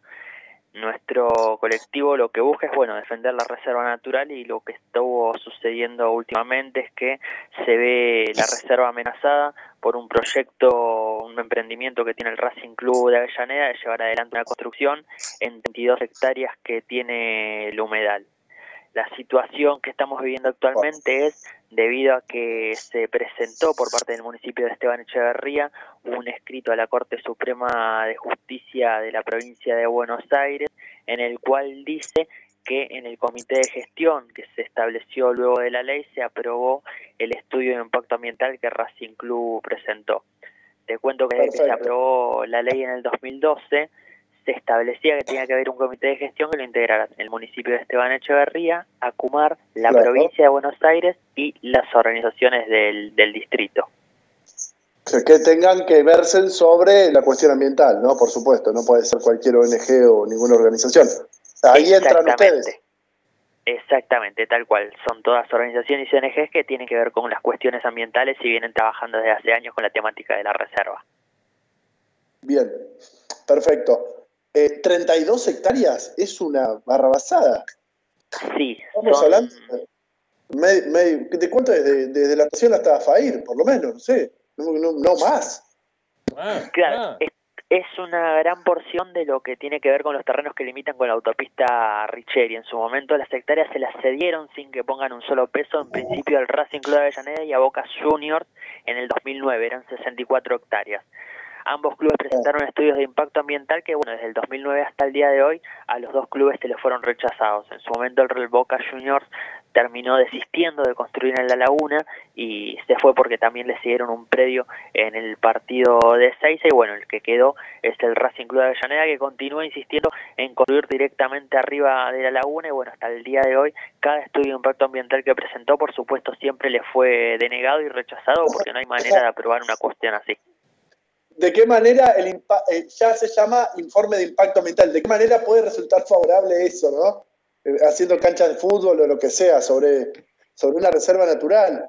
Eh, bien, y hoy en día, ¿cómo, cómo estamos judicialmente? Vos me decís que el municipio presentó eh, ante la Corte Suprema. ¿Sabemos qué presentó el municipio? Sí, sí, presentó un escrito diciendo que en la reunión de comité de gestión que se produjo el 9 de marzo, los presentes habían aprobado ese estudio de impacto ambiental para que Racing construyera, algo que no es así, te lo podemos decir nosotros que estuvimos presentes, también te lo puede decir la Acumar que estuvo presente. Este, lo que pasó en esa reunión fue que nos entregaron un escrito que tenía tres temas, que eran en principio las palabras de bienvenida, el segundo punto era la firma de la reunión de, del acta del comité anterior, y el tercer punto eran temas varios, entre los que hablamos, bueno, en principio un relleno ilegal en la zona de 9 de abril, después la realización de un canal clandestino que hay en la zona que linda entre la reserva y lo que es el barrio Plan Federal de Vivienda, y después un proyecto que venimos insistiendo desde hace años para que la laguna de Rocha sea nombrada sitio Ramsar, que es una protección de humedales que sea a nivel mundial. Durante toda la reunión se hablaron sobre esos temas y en ningún momento se tocó el tema Racing, ni se contó ni se dijo que había un estudio de impacto ambiental para analizar. Ah, o sea que medio raro, ¿no? Claro, bueno, exactamente. Por eso es que hasta el día de hoy se mantiene vigente la medida cautelar que la justicia aprobó que le impide al Racing Club de iniciar la construcción dentro del predio de la laguna y a su vez lo que se hizo últimamente es elevar ese pedido a la Corte Suprema de Justicia de la Nación para que también la Corte Suprema de la Nación se expida sobre esta situación y bueno, lo que tiene que hacer el Racing Club hasta ahora es primero no puede construir porque tiene la medida cautelar vigente y segundo también tiene que esperar que se expida la Corte Suprema de Justicia de la Nación. Bien, ¿y hay algo construido ya o no llegaron a hacer nada? No, hasta el momento el Racing Club de Llanada no ha construido absolutamente nada por esto que te estaba diciendo de que existe una medida cautelar que se le impide. El Racing Club no puede construir absolutamente nada. Además, primero tiene que rellenar las hectáreas porque la realidad es que las 32 hectáreas que tienen son dentro de la laguna y son agua. Primero lo que Racing tendría que hacer es rellenar eso, que ya es un, impacto ambiental terrible, que generaría inundaciones en Esteban Echeverría y que está aprobado. Y después... Ese agua va a parar. Sí. Sí, no, te preguntaba que ese agua que van a llenar 32 hectáreas, ¿dónde va a ir a parar? Claro, eso es una problemática que la, el agua esa que va a estar, que hoy está ubicada en esas 32 hectáreas y el día de mañana si ellos la rellenan, esa agua va a terminar en los barrios. Y es algo que lamentablemente eh, se terminó demostrando por otro relleno que se hizo en la laguna, que son las hectáreas que pertenecen a Pierri, quien fuera presidente de la Cámara de Diputados del gobierno de Carlos Menem, que hizo un relleno en el mes de febrero del año 2019 de 20 hectáreas y lamentablemente esos rellenos de 20 hectáreas producieron las peores inundaciones que estuvo en el Esteban Echeverría ya en octubre del año 2019. O sea, nosotros sacábamos un cálculo de las nuevas manzanas que se habían inundado en 9 de abril y en parte de lo que es el Enjahuel con el límite del arroyo Ortega y nos daba casi casi la misma cantidad de hectáreas que habían sido rellenadas dentro de, de la reserva. O sea, si Racing lleva adelante este proyecto, esto que quiere realizar dentro de la laguna, lo que va a hacer es generar mayores inundaciones porque donde antes iba el agua, cada vez que llueve ahora ya no va a ir y va a terminar en las zonas más bajas que lamentablemente, bueno, es donde vivimos nosotros, que son los barrios. Sí, sin ninguna duda es una cuestión hasta matemática. Si encima tiene la prueba de que 20 hectáreas rellenadas fueron las que eh, subieron en los barrios exactamente la misma cantidad o aproximadamente, sin qué duda cabe en que si rellenamos 32, eh, se van a inundar eh, aproximadamente 32, eh, ¿cómo sería? Mejor dicho, la misma cantidad de agua va a ir a parar a la casa de la gente. Exactamente. ¿qué, impacto, ¿Qué impacto ambiental puede ser favorable? Por eso te vuelvo a preguntar. Ninguno, absolutamente ninguno. Entendemos que la justicia debería expedirse de modo que esto salga en forma negativa, ¿no? la construcción. Eh, acá, perdón, que interrumpo un segundito. Alan, ¿cómo estás? Buenas noches, hola Guido. Eh, acá quiero hacer también eh, una aclaración breve en base a lo que es el impacto ambiental y las leyes, más que nada.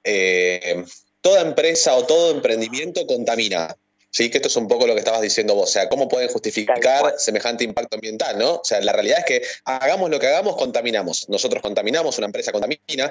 Ahora bien, hay que intentar eh, frenar en cierta medida esa contaminación que uno inevitablemente va a hacer con ciertas acciones o con ciertas medidas que evidentemente, por lo que veo, Racing no está haciendo ni pretende aliviar ¿no? esas acciones. Mi pregunta es, ¿por, qué la laguna de Rocha. O sea, es, es decir, hay, hay, hay muchos terrenos que yo a veces circulo y hay carteles que dicen esto corresponde al Estado Nacional, estos terrenos son del Estado Nacional.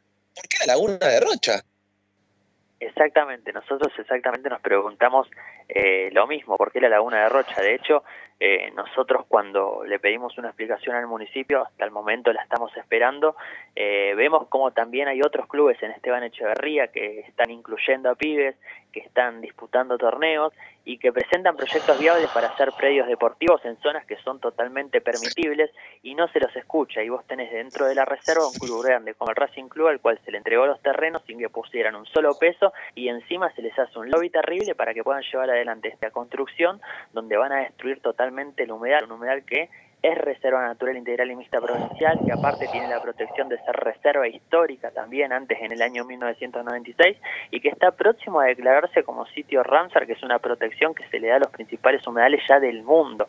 O sea, lo que se está buscando, lo que se quiere hacer desde el Racing Club de Llanera es una locura y lo que es lamentable también es el accionar por parte del municipio de Esteban Echeverría de ayudar y de colaborar para que eso se lleve adelante, pero por suerte, bueno, hasta el momento está totalmente frenado, la medida cautelar está vigente y bueno, hay que seguir insistiendo y seguir haciéndolo visible porque Racing tenía una concesión a 15 años desde que se le entregó el predio en el año 2009. Ya pasaron una determinada cantidad, les quedan cuatro nada más y bueno, por eso también es que el Racing Club de Llanera está apurado con empezar para finalizar las obras. Claro. Qué, qué delicado.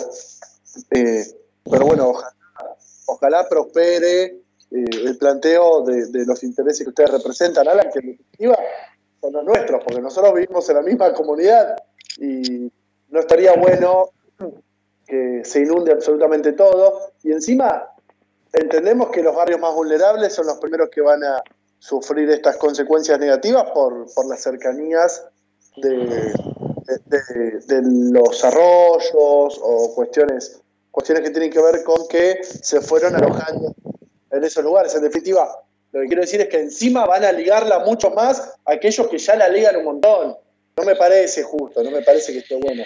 Yo, a mí me, me- me pone muy contento que podamos utilizar este nuestro pequeño espacio para difundir esto que ustedes están llevando adelante. Y la verdad, por lo menos hablo por mí, cuentan con todo nuestro con todo mi apoyo y calculo que también con el apoyo de los integrantes de esta mesa. No sé si alguno de los chicos tiene alguna pregunta para hacerle a Alan o ya lo liberamos. Son las, son las 2 son las 12 y 20. Yo me quiero ir a dormir. Imagínense Alan que no hace el programa. Eh, yo tengo una preguntita, si me permiten, eh, porque hace un tiempo, hace un me- alrededor de un mes, eh, en, en la página oficial de Racing, sacó un comunicado como que eh, la Corte Suprema y los organismos de ambientales ya habían, y el intendente Esteban Echeverría, ya habían eh, autorizado a la construcción a la brevedad de, de lo que quiere hacer Racing, que son las canchas, eh, un centro deportivo. Eh, ellos lo anunciaron en la página oficial como que ya estaba este, aceptado, como ya estaba, ya estaba permitido después de 10 años de estar en la justicia eh, que no se lo aceptaban. ¿Qué, ¿Eso es, así, Alan? ¿Qué nos podés contar? ¿Por qué lo, lo largaron eso sin, sin estar aceptado? Claro, tal cual. Lo que hizo, bueno, Racing es realmente agarrarse de este escrito que le presenta el municipio a la Corte Suprema diciéndole que el comité de gestión había aprobado la construcción. Lo que pasó es que en realidad en el comité de gestión nunca se habló ese tema por parte nuestra ni por parte de Acumar, es más, ni siquiera el municipio nos presentó para que todos veamos y decidamos ese estudio de, de impacto ambiental. De ese escrito que le presenta la Corte del municipio es que se agarra Sí. Para en su página oficial poner eso y después, bueno, viene atrás las notas en el diario Clarín, en el diario Nación, en Teis Sport y en todos los grandes medios que dicen esta versión que no es la realidad de lo que está sucediendo y que por otro lado, si fuese así, el Racing Club de Llaneda ya estaría ahí adentro empezando a rellenar y tratando de llevar adelante la obra lo más antes posible. Claro, claro. Claro, entiendo. Esa es la prueba fehaciente de que no tiene permiso. Eh, Exactamente. por otro lado, voy, voy, a, voy a decir algo acá que hay alguien respirando tipo Darth Vader en, eh, de los gente de esta mesa. Le voy a pedir por favor que me Faro, lee el grupo, Faro. o, o que apague el micrófono, que no es mal que queremos escuchar a Alan. Eh, Alan, sos más que claro al hablar y te repito, te- te- yo te agradezco de verdad lo que están haciendo. Eh, nosotros te, vamos a despedir, te vamos a agradecer. Si querés decir unas últimas palabras para visualizar dónde te pueden encontrar, dónde pueden encontrar su actividad, cómo se pueden sumar a lo que están haciendo, etcétera, sería genial. Sí, nosotros tenemos, en, bueno, nuestras redes sociales que nos pueden buscar tanto en Facebook, en Instagram, en Twitter, es Laguna de Rocha, así. Y ahí, bueno, es donde vamos publicando las actividades y donde también se pueden sumar todos aquellos que quieran participar. Y desde ya agradecerles muchísimo que nos den este espacio porque te vuelvo a repetir, lamentablemente los principales medios de comunicación hegemónicos están replicando una mentira que es la del Racing Club de Avellaneda. Y si no fuese por los medios alternativos de comunicación y comunitarios como el de ustedes, sería imposible poder llegar a los vecinos para clarificar la situación de lo que está sucediendo en la reserva. Bueno, clarísimo, clarísimo. Alan, de verdad, muchísimas gracias por tu tiempo. Espero que más eh, con el tiempo hacia el futuro podamos hablar de la conquista que han logrado ustedes eh, en favor de todos los vecinos de Esteban Echeverría. Muchísimas gracias, de verdad, y por supuesto que vamos a estar en contacto. Esperemos que sí. Gracias a ustedes y que tengan todos y todas muy buenas noches. Muchísimas gracias. Gracias, gracias Alan, abrazo. Un fenómeno, un fenómeno. ¿Sabes que yo lo quiero traer a la radio y sacarlo a, a Fano? Porque Alan, Alan respira mucho mejor. Eh, Ahora, Fano, pásenle, pásenle el número de un médico a Fano, boludo. Alguien sano no puede respirar así. Yo lo era. El tema de, la, de, la de las inundaciones me, me dejó, la verdad, perplejo. ¿Qué- ¿Cómo, una, cómo, cómo te pueden este, eh, arruinar tanto la vida a tantas personas en una zona con bajos recursos, justamente? ¿no? Pero, la ter- pero ahora, ahora ya, se, termina ya se inunda. O sea, ¿qué, es- ¿qué se va a inundar más, digamos? Que- y claro, Claro. si vos a, a- Aunque ya, a se inunda, ya se inunda todo ahora. Ya se inunda de por sí. si a una bañera vos la, la mitad la llenás con arena, sale la mitad del agua. Bueno, afuera de la bañera está la gente, está la casa de, la- de las personas. Igual. Alan decía un poco eh, de la mentira esta que Racing está llevando adelante. Yo le quiero aclarar a todo el mundo que Racing prácticamente fue una mentira mucho tiempo. Racing se está, se está agarrando, me parece que se está agarrando del, escrito ese, de lo que, lo que salió de lo que dijo la Corte Suprema. Después está lo, que pelean la laguna, lo- eh, la cosa, el, el tema ambiental, pero si alguien, si la Corte Suprema te dice que vos podés construir, yo creo que se agarraron de eso. Sí, lo que pasa es que todavía no lo dijo. Ah, Eso bueno, es que bueno, pero. Eso es lo que está diciendo. Usted, quítese la camiseta 10 segundos, por favor, y escuche lo que está diciendo. claro. igual, por lo que yo estaba leyendo, lo que van a cos- lo que van a hacer, de las 32 se van a usar 10. No es que se van a usar las 32. Y se van a usar. Para Se van- se van a usar las que están pegadas a la, a la ruta, no las de adentro. Claro, la realidad es que eh, sería muy interesante eh, no tocar nada. Eh, nos importa 10, 32, 20, como hizo eh, Pierri, etcétera. Eh, Claro, Pero claro. este es un tema que, ha- que está conmocionando, por así decirlo, a mucha gente, porque, loco, hay gente que vive, que si llenan eso, la casa va a tener 50 centímetros de agua cuando llueva. No está No. bueno, no está bueno. No, Nosotros porque dijeron que no nos pasó ninguno, pero... que- que- vos sabés que si se larga a llover tenés que ir al primer piso, es decir, al techo. Sí, Claro. y no es un techo con una terracita y una parrilla, digamos. Están Claro, eh, eh. llegando mensajes cuando quieran, cuando me diga usted. No, no, usted tiene autonomía. Eh, mándale. Bueno, vamos a ir con algunos mensajitos que nos van llegando. Eh, dice Ariel de Montegrande, nos dice, el pueblo está siendo muy paciente, COVID-19, economía, luz, etcétera. Nada, eso, dice, saludos a todos. Bueno, un- se está quejando un poquito de todo, me parece bárbaro. Sí, pero Eh, la, pasividad del, la pasividad del pueblo es este. Sí, es sí, tema. sí, Es digo de tema. todo, claro. Claro, sí, sí, ni hablar, tal cual. Eh, Diego de Canin dice que hijos de puta los de Sur con todo lo que están ganando, aún siguen pidiendo más y no hay mejoras, son unos caras duros. Matías de Lavallol, eh, hola chicos, ahora van a aparecer los globertos pobretones que se cuelgan del cable con el lema Todos somos el Sur. Y sí, y sí. Con la vela, con la vela. Sí, Yo- sí, sí. Defiendo porque el Estado no se tiene que meter en las cuestiones privadas, el tipo de una vela. Bien, eh, sí, claro, claro, tal cual. Con un farol de, de queroseno. En cualquier momento salen, en cualquier momento salen. Eh, Miguel de Guillón nos escribe, nos dice, ¿no era que pagando casi el 300% más el servicio iba a ser mejor? Parece que, parece que el capitán Reposera incumplió otra de tantas promesas. capitán Mirá. Reposera, genial. Anoten eso. Quiero que quede sentado acá. Capitán Reposera es hasta ahora lo mejor que escuché en Es lo el mejor que yo también, lejos, por lejos. Igual, déjeme Me decirle que no era, igual déjeme decirle que no fue el 300%, fue el 3000%. Sí, claro. De- Hasta Claro. además. No, lo que pasa es que estaba escribiendo el último cero, pero se, le cortó la luz. Estaba en la reposera, le dio. Claro. Sí, fue el 3000%, era una- es una locura lo que, lo que- Yo soy partidario de que los servicios eh, como la luz, el gas y el agua sean gratis. Gratis, ¿eh? Del Estado y gratis. Pero gratis, cero, cero pesos. Sí. Y Bueno, sería vaya a fantástico. Cuba, diría Niembro, váyase a Cuba. ¿Usted quiere ver fútbol gratis? Váyase a ver. Eh, Eh, bueno, eh, eh, permítame que lea algunos últimos mensajitos. Jazmín claro. de Montegrande, Ja- Jazmín de Montegrande nos dice, eh, bueno, con respecto a lo de la laguna, ese agua termina en todo el partido repartida y no nos olvidemos de las lluvias que, que se van a poder, que no se van a poder absorber. Eh, Luis de Guillón dice, todo por un negocio inmobiliario, qué caradura que son los de Racing. No entiendo, teniendo tantos campos disponibles, qué pueden construir sin afectar al ecosistema. Y el último mensajito que nos va llegando, Juan de Guillón, me, lo- me dice, señor Mariano, con ese concepto pongamos una cancha de tenis en el glaciar Perito Moreno, en el medio, sin utilizarlo todo. Bueno, sí, no estaría mal, la cancha de tenis difícil va a ser jugar, pero bueno. Eh, sí, eh, se va a lavar el polvo de ladrillo, ¿no? Claro, claro, claro. Pero entiendo lo que dice y yo, bueno, de hecho yo, yo se lo planteé a usted en el, en el correc- el momento correcto. No sé cómo estamos de tiempo, profesor. ¿Usted se encuentra por ahí? Sí, estoy por acá, estoy este, analizando lo que ustedes dicen. Este, mm, son las doce y media. Quédate con nosotros hasta la una de la mañana. Paso la línea, ¿le parece?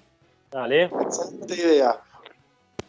Eh, si te querés comunicar con nosotros, dejarnos un mensaje, decirnos cómo te está yendo con el tema de la luz. No sé si usted sabía que el intendente Grey, junto con eh, intendentes del conurbano, hicieron una denuncia de Sur al, respecto. Este, eh, tu opinión con respecto al jubilado Jorge Ríos, con respecto a la luz, a nuestra línea directa de oyentes 60 63 86 78 o a nuestro WhatsApp 11 68 96 23 40. Eh, también te pido que agarres el celular y te bajes la aplicación AM1520, la voz del sur.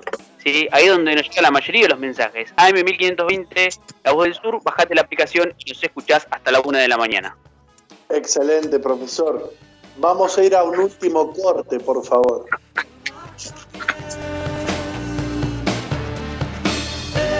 Envíanos un WhatsApp al 116-896-2340. Comunicación total 116-896-2340.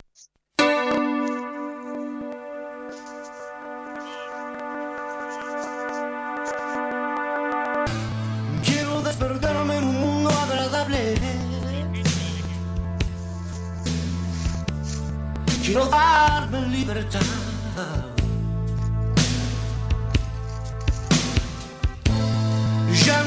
Dar lo que no tiene sentido.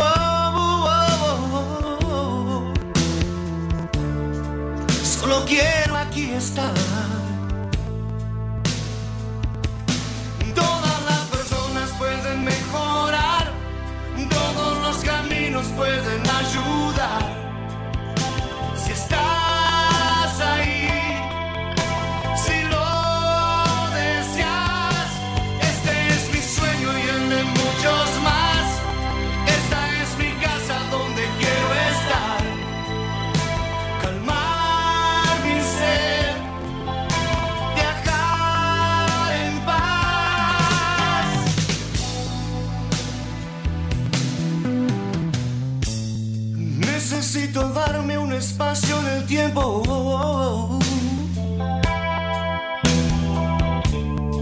Ser muy claro al hablar.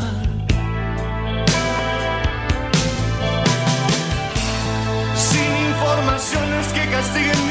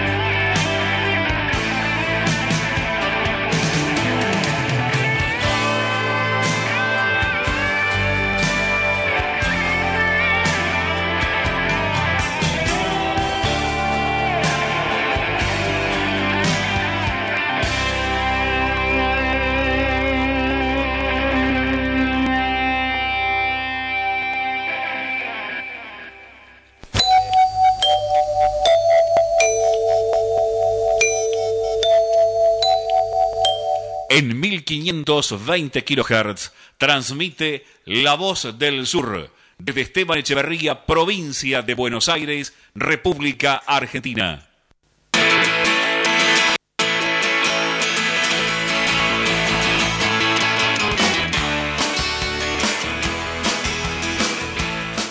HM Indumentaria, ropa retro, vintage. HM Indumentaria, buzos, remera, joggers, jeans. HM Indumentaria te viste y te da toda la onda que necesitas. Seguido por Instagram, HM-Indumentaria-masculina. Y en Facebook, HM Indumentaria. O por WhatsApp, al 156-127-310. HM Indumentaria.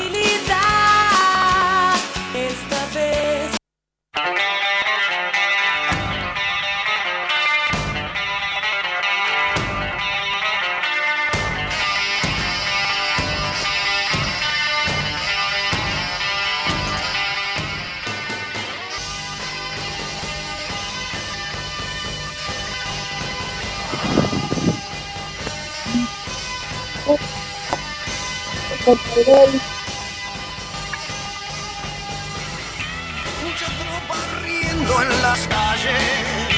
Hemos vuelto, hemos vuelto del corte, hemos vuelto acá con una, muchas noticias que nos quedaron pendientes, nos siguen quedando pendientes, que estuvimos hablando mucho del tema del jubilado, que se ha llevado gran parte del programa, pero no han sido las únicas noticias que han ocurrido en estos días. Y antes de entrar en las noticias, les quiero decir a los oyentes que sigan en las redes a HM Indumentaria que entre mañana, sábado y domingo va a estar haciendo un sorteo de una prenda. Así que entren a la página, síganlos que van a entrar por un sorteo y quizás se pueden ligar algo en esta cuarentena.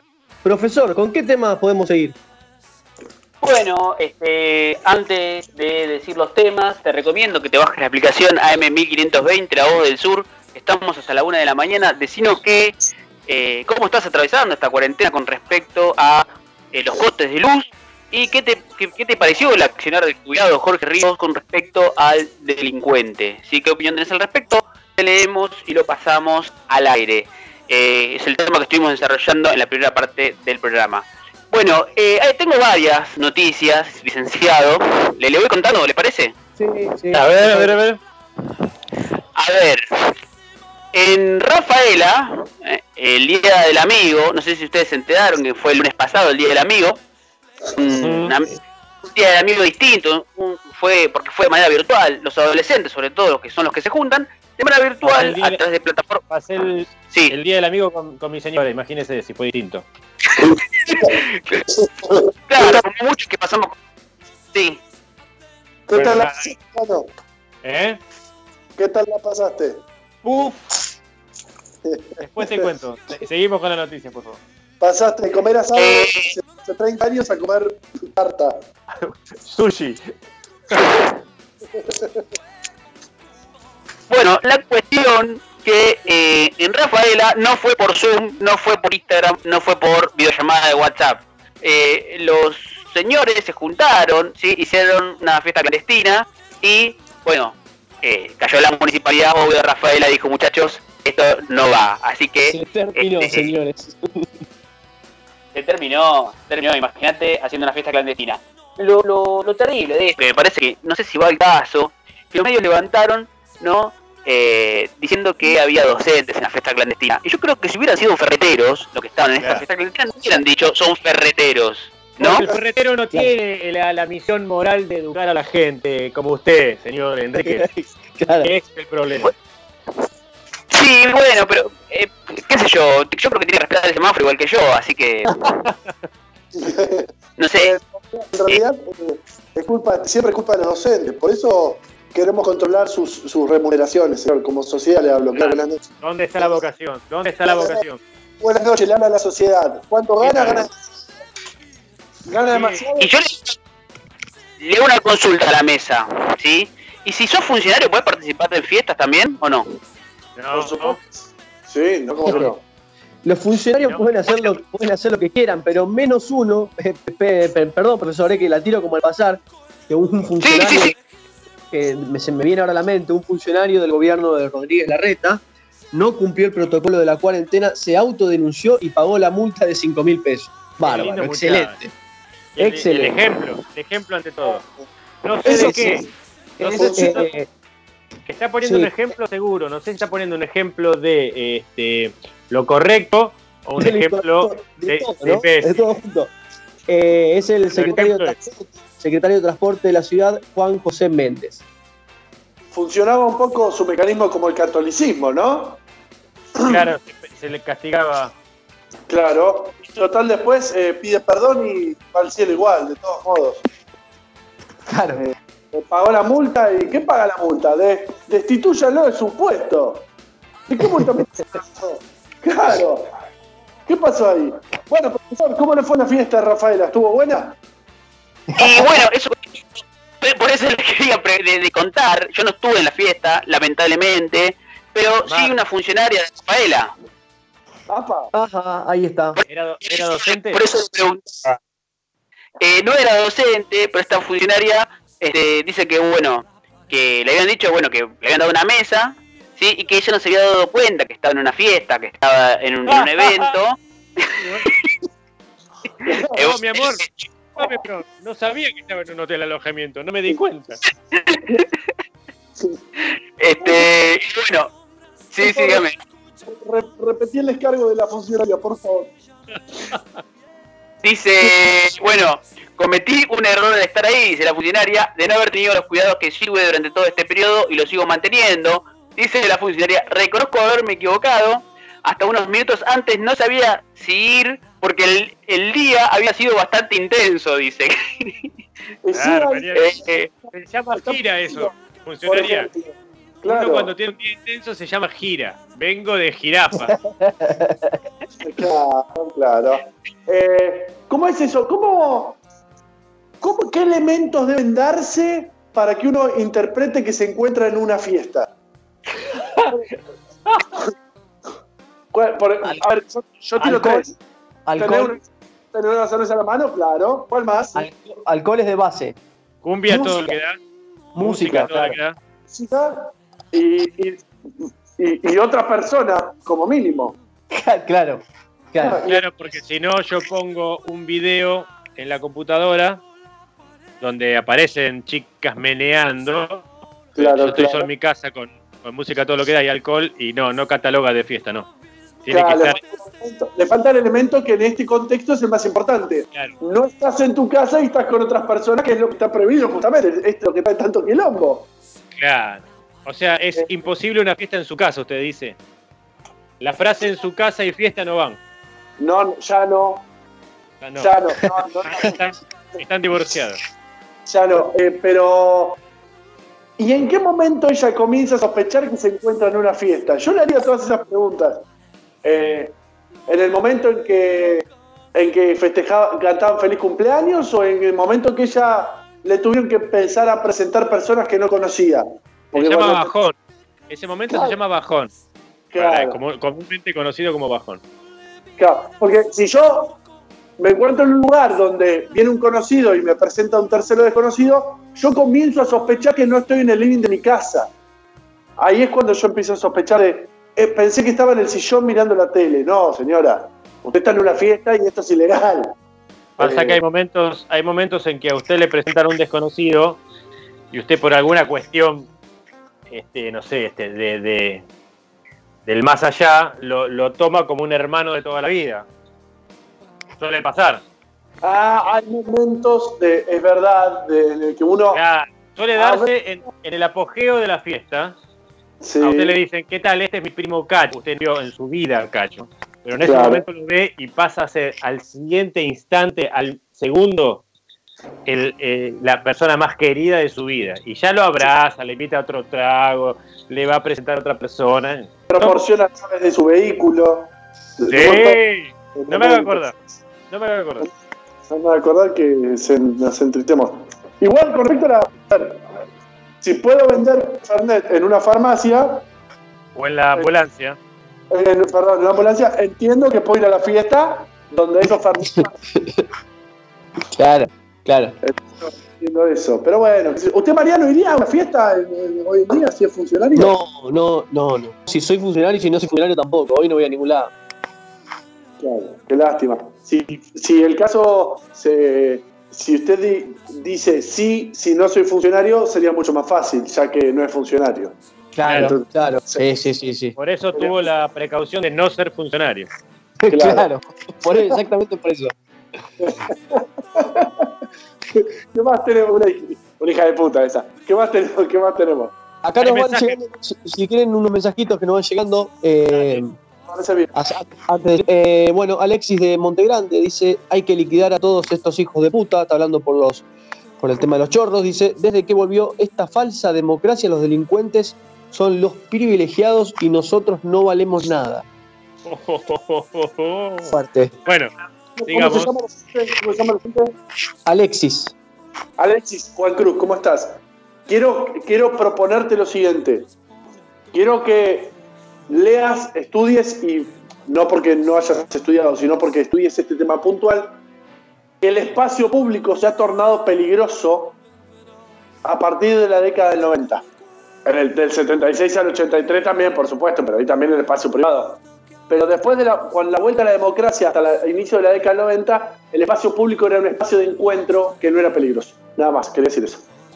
Bien, eh, prosigo con los mensajes. César de Turdera dice, el chorro estaba indefenso y con la pierna quebrada. Dice, se la quebró el mismo jubilado. No podía escapar, eso fue un asesinato a sangre fría. Bueno, eh, Dos posturas bien marcadas, ¿no? sí, sí, dos por todas marcadas. Eh, otros Eh, mensajitos. pa- pasale, pasale ambos teléfonos y que vayan Sí, se va- a- ahora eh, la producción, los- Este, la producción los está con- eh, contactando por privado, se van a empezar a mensajear directamente entre ellos. Quiero ser A ver amigo qué. a ver qué sale. Bueno, Nicolás de Montegrande nos escribe también, dice, eh, hablando de Santa Fe, por algo Santa Fe en cualquier momento vuelve a cuarentena estricta. Hay descerebrados en todo el mundo.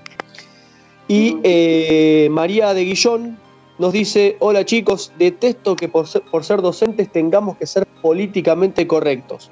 Yo fumo y escabio y eso no afecta a mi capacidad frente a un aula. La pregunta que yo le quiero hacer es si fuma y escabia en el aula, porque acá no lo está aclarando. No. Bueno, pará, pará. Calculamos que no, pero bueno. Me parece que ese mensaje, eh, por una cuestión de empatía gremial, te diría yo.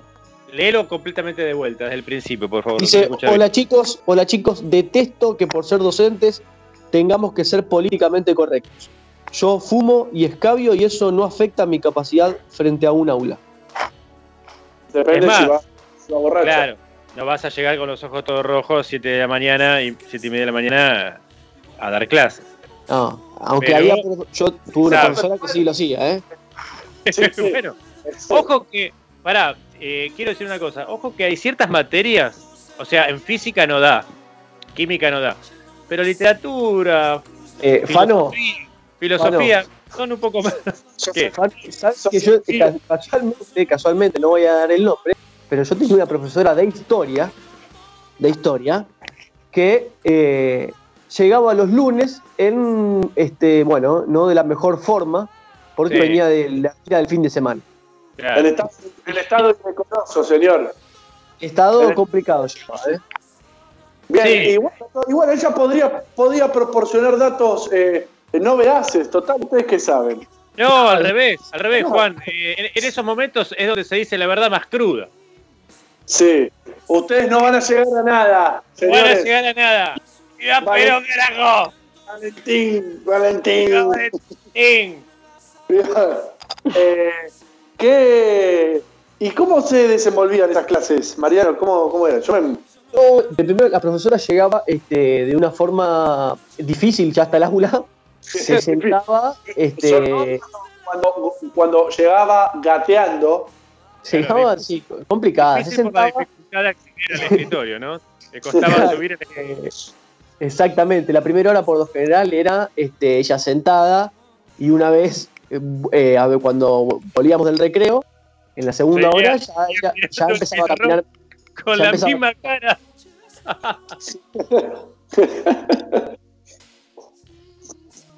Sí, Pero bueno.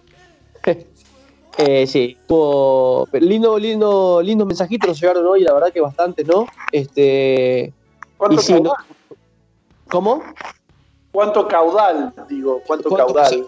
Sí, sí, sí, cuántos mensajes. Eh, Eh, me, me gusta, me gusta, eh, me gusta que no esté el guapo, que tiene problema de conexión, en principio casi se me pasa eso.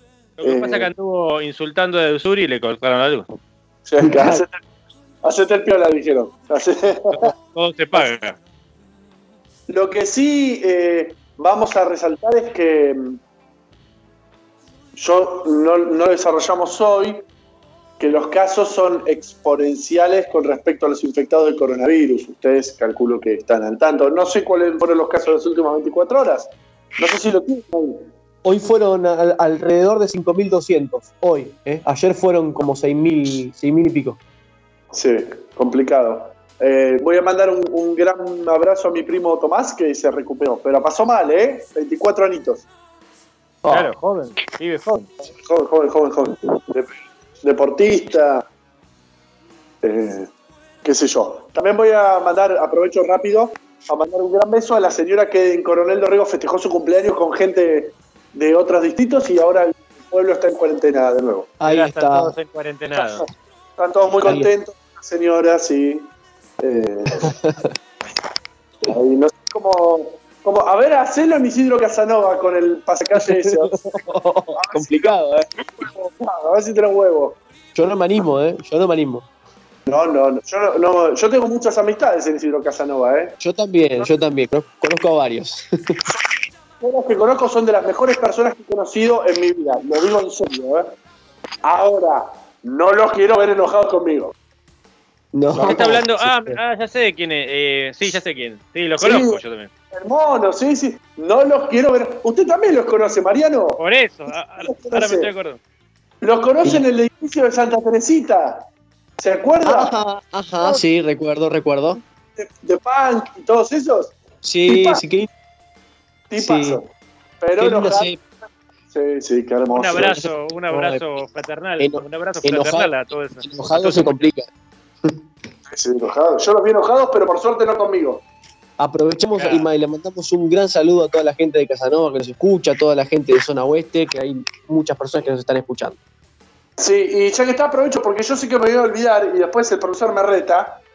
eh, que nos sigan a nuestro, en nuestro Instagram, que es Radio a Cara de Perro, ok, todo junto. ¿Lo dije bien? Perfecto, Sí. perfecto. Y en Facebook, eh, Radio Cara de Perro. Ah, ese es más fácil, sin ok. Sí, no, ok. Es Radio Cara de Perro y en Instagram, como usted bien dijo, Radio Cara de Perro OK. Perfecto. Eh, Usted puede, porque yo justo estaba con problemas de conexión, Mariano. Me habló de un sorteo, nos habló de un sorteo. Sí, eh, no, fue lo que dije cuando justo cuando volvimos del corte, que, que sigan a HM Indumentarias, que este fin de semana eh, van a estar realizando un sorteo de alguna prenda que ya les van a indicar en, la, en el Instagram, HM-indumentaria, eh, ahí lo siguen y, y ya les van a indicar el sorteo. Extraordinario, extraordinario. Yo Eh, hoy me estaba preguntando, disculpe, ¿no? Porque yo estaba viendo una noticia, lo de la el takeaway de, de marihuana. A ver, ¿cuál es la dirección? ¿Cuál es el teléfono? Digo, ¿qué, ¿de qué se trata? Eh, una noticia que salió, no sé si iba a ir a usted iba a hablar de esto, iba a hablar de otras cosas, no sé, pues yo la estaba leyendo justo. No, dele, dele. Eh, dice que en Ciudad de Buenos Aires montó un invernadero de marihuana en Flores para vender en cuarentena con la modalidad take away. El Bueno. coherente con el barrio, ¿no? Coherente con el barrio. Sí, Claro, claro. Si, fuese, si hubiese sido en, en- en otro barrio, no sé, No, no. Bellavi- No, Bellavista, Bellavista, el tipo hubiese sido. eh, sí, eh, Oculi- oculista. Esas cosas no hacen- o sea, claro, esas cosas no se hacen en Coglan. En Coglan no se puede hacer nada. No hay ningún No. emprendimiento. no, no, que lo vincule a uno. ¿Cómo es la- el mecanismo de take away? Porque estas palabras nuevas así en inglés a mí me dejan un poco. eh, Me me hinchan un poco los huevos, ¿no? echan las Eh, pelotas. Por ¿Qué lo que quizá me equivoque, ¿eh? pero por lo que tengo entendido es eh, vos pedís eh, y vas al local a retirarlo. ¿Puede ser? Claro, claro, sí. Exacto. Es ese. Ese es el- Llamar por teléfono y. Claro, llaman por teléfono y lo vas a buscar. O ahí Ah. decirle, bueno, preparame cierta cantidad de frascos, me imagino, Armá Claro. que voy. que los voy a buscar. Armate un par que voy a buscarlo. Bárbaro. Voy a, bu- voy a buscar dos artes tan grandes. Dale, vamos. Yo hago una pregunta a ustedes que, que más o menos eh, siempre vivimos como en el mismo barrio. Si yo llamo al bar del Tano, un lugar emblemático y que yo le tengo mucho cariño, y le pregunto si tienen takeaway, ¿qué pasa? Te putean, te, te insultan. No sé el teléfono, no sé si tiene Sí. teléfono. No tienen teléfono. Hola, sí, ¿qué tal? Te hablo acá de eh, un takeaway, necesito uno de crudo. Y, Te, ha- te- te hablo de, te hablo de Montegrande Sojo. Te hablo de acá de Montegrande Sojo. Eh, ¿Tenés takeaway de una pizza con pepperoni? Se escucha sushi, por favor. Se escucha el ruido del arma atrás, Claro. pero tienen el efecto ellos, tienen el efecto en la computadora, en la consola. Entonces tiene que ver un poco con eso. Yo Yo fui. creo que no tiene, no tiene, no sé si tiene teléfono el preferido.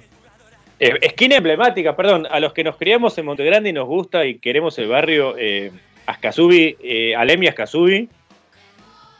Sí. No sé Sí. que- que me- yo no Sí, quiero sí. seguir hablando porque se me pianta un lagrimón, perdón. Pero- Oh, un lugar maravilloso, un lugar de encuentro, además. Un- claro, Sí. no, Sí, encuentro no se sabe con qué, pero encuentro. Uno Es se puede encontrar. Es multiespecie. Es Es un un poco así. encuentro inesperado. Bueno, te puedes encontrar con un amigo, te puedes encontrar con un enemigo. Es una, una suerte de multiespacio, ¿no? Claro, claro. Igual, eh, yo jamás vi un conflicto, ¿eh? Adentro. Jamás, No. ¿eh? No, yo tampoco. no. Jamás, No, no. jamás. Eso- ese código se respetaba. Quizás fuera después se reventaban, la verdad que lo desconozco. Pero yo habré ido 25 años ininterrumpidos al bar de Tano y jamás vi un conflicto. Jamás, jamás. Y eso es algo maravilloso. Después uno cae en cualquier bar de Palermo Sojo, por ejemplo. Y se arma una trifulca por cualquier nimiedad. Claro, exactamente. Que te dije que esa estrella se llama estrella fugaz. No, es un cometa, chao. Es la estrella de Orión, de Orión, es el cinturón de Orión. Ay, no, ay, no me que no estoy gorda. Ah. Hola a todos, no, hola a todos, es hola a todos. Chao. Botellas, eh, golpes de puño, rasguñones entre hombres, cosas impre- incre- in- increíbles. Impresentable. Eh, exactamente. Vamos a, a saludar. ¿Puedo empezar saludando yo? Dale. Voy a mandar un gran saludo y cariño a todas las personas que me manifestaron su cariño hacia mí por alguna razón inexplicable por mi cumpleaños y un gran abrazo al señor Simón Bolívar que gracias al profesor yo sé que cumplo años el mismo día de su cumpleaños. Ahora sí el que quiera. Eh, sigo yo y quiero saludar bueno, a Amelia e Ignacio que están jugando las cartas. Sí, mandarles un gran abrazo y decirle que los extraño un montón. Un Eh, gran y conocedor de también- Bar del Tano, ¿no? Oh, ha, amanecido el bar del Tano. Eh, eh, también man- mandarle un gran abrazo a Karin Cofone que nos dijo que nos iba a estar escuchando en el día de hoy. Bueno, y a los oyentes que están del otro lado, no se olviden de seguirlo por nuestras redes, por Radio Cara de Perro por Facebook y por Radio Cara de Perro en Instagram. Mariano. Sí, bueno, no, saludos a todos los que nos, a todos los que nos escucharon. La verdad que ha sido un programa bárbaro. Nos quedaron muchas noticias afuera, pero bueno, la verdad que lo del jubilado dio para, dio para hablar mucho porque es un tema muy, este, muy importante y da mucho debate. Así que les agradezco a todos y como dijo el profesor, síganos en las redes porque se vienen semanas interesantes en el programa nuestro. Juanito. Yo te quisiera saludar, Juancho, te quiero muchísimo. La verdad que sabes que te quiero muchísimo. Que hayas pasado un lindo cumpleaños. Gracias por este programa y a los oyentes también. Un abrazo para todos. Muchísimas gracias. Mariano. Gracias por tanto. Tampoco, muy buen fin de semana y a cuidarse, por favor. A cuidarse. Nos escuchamos el viernes próximo.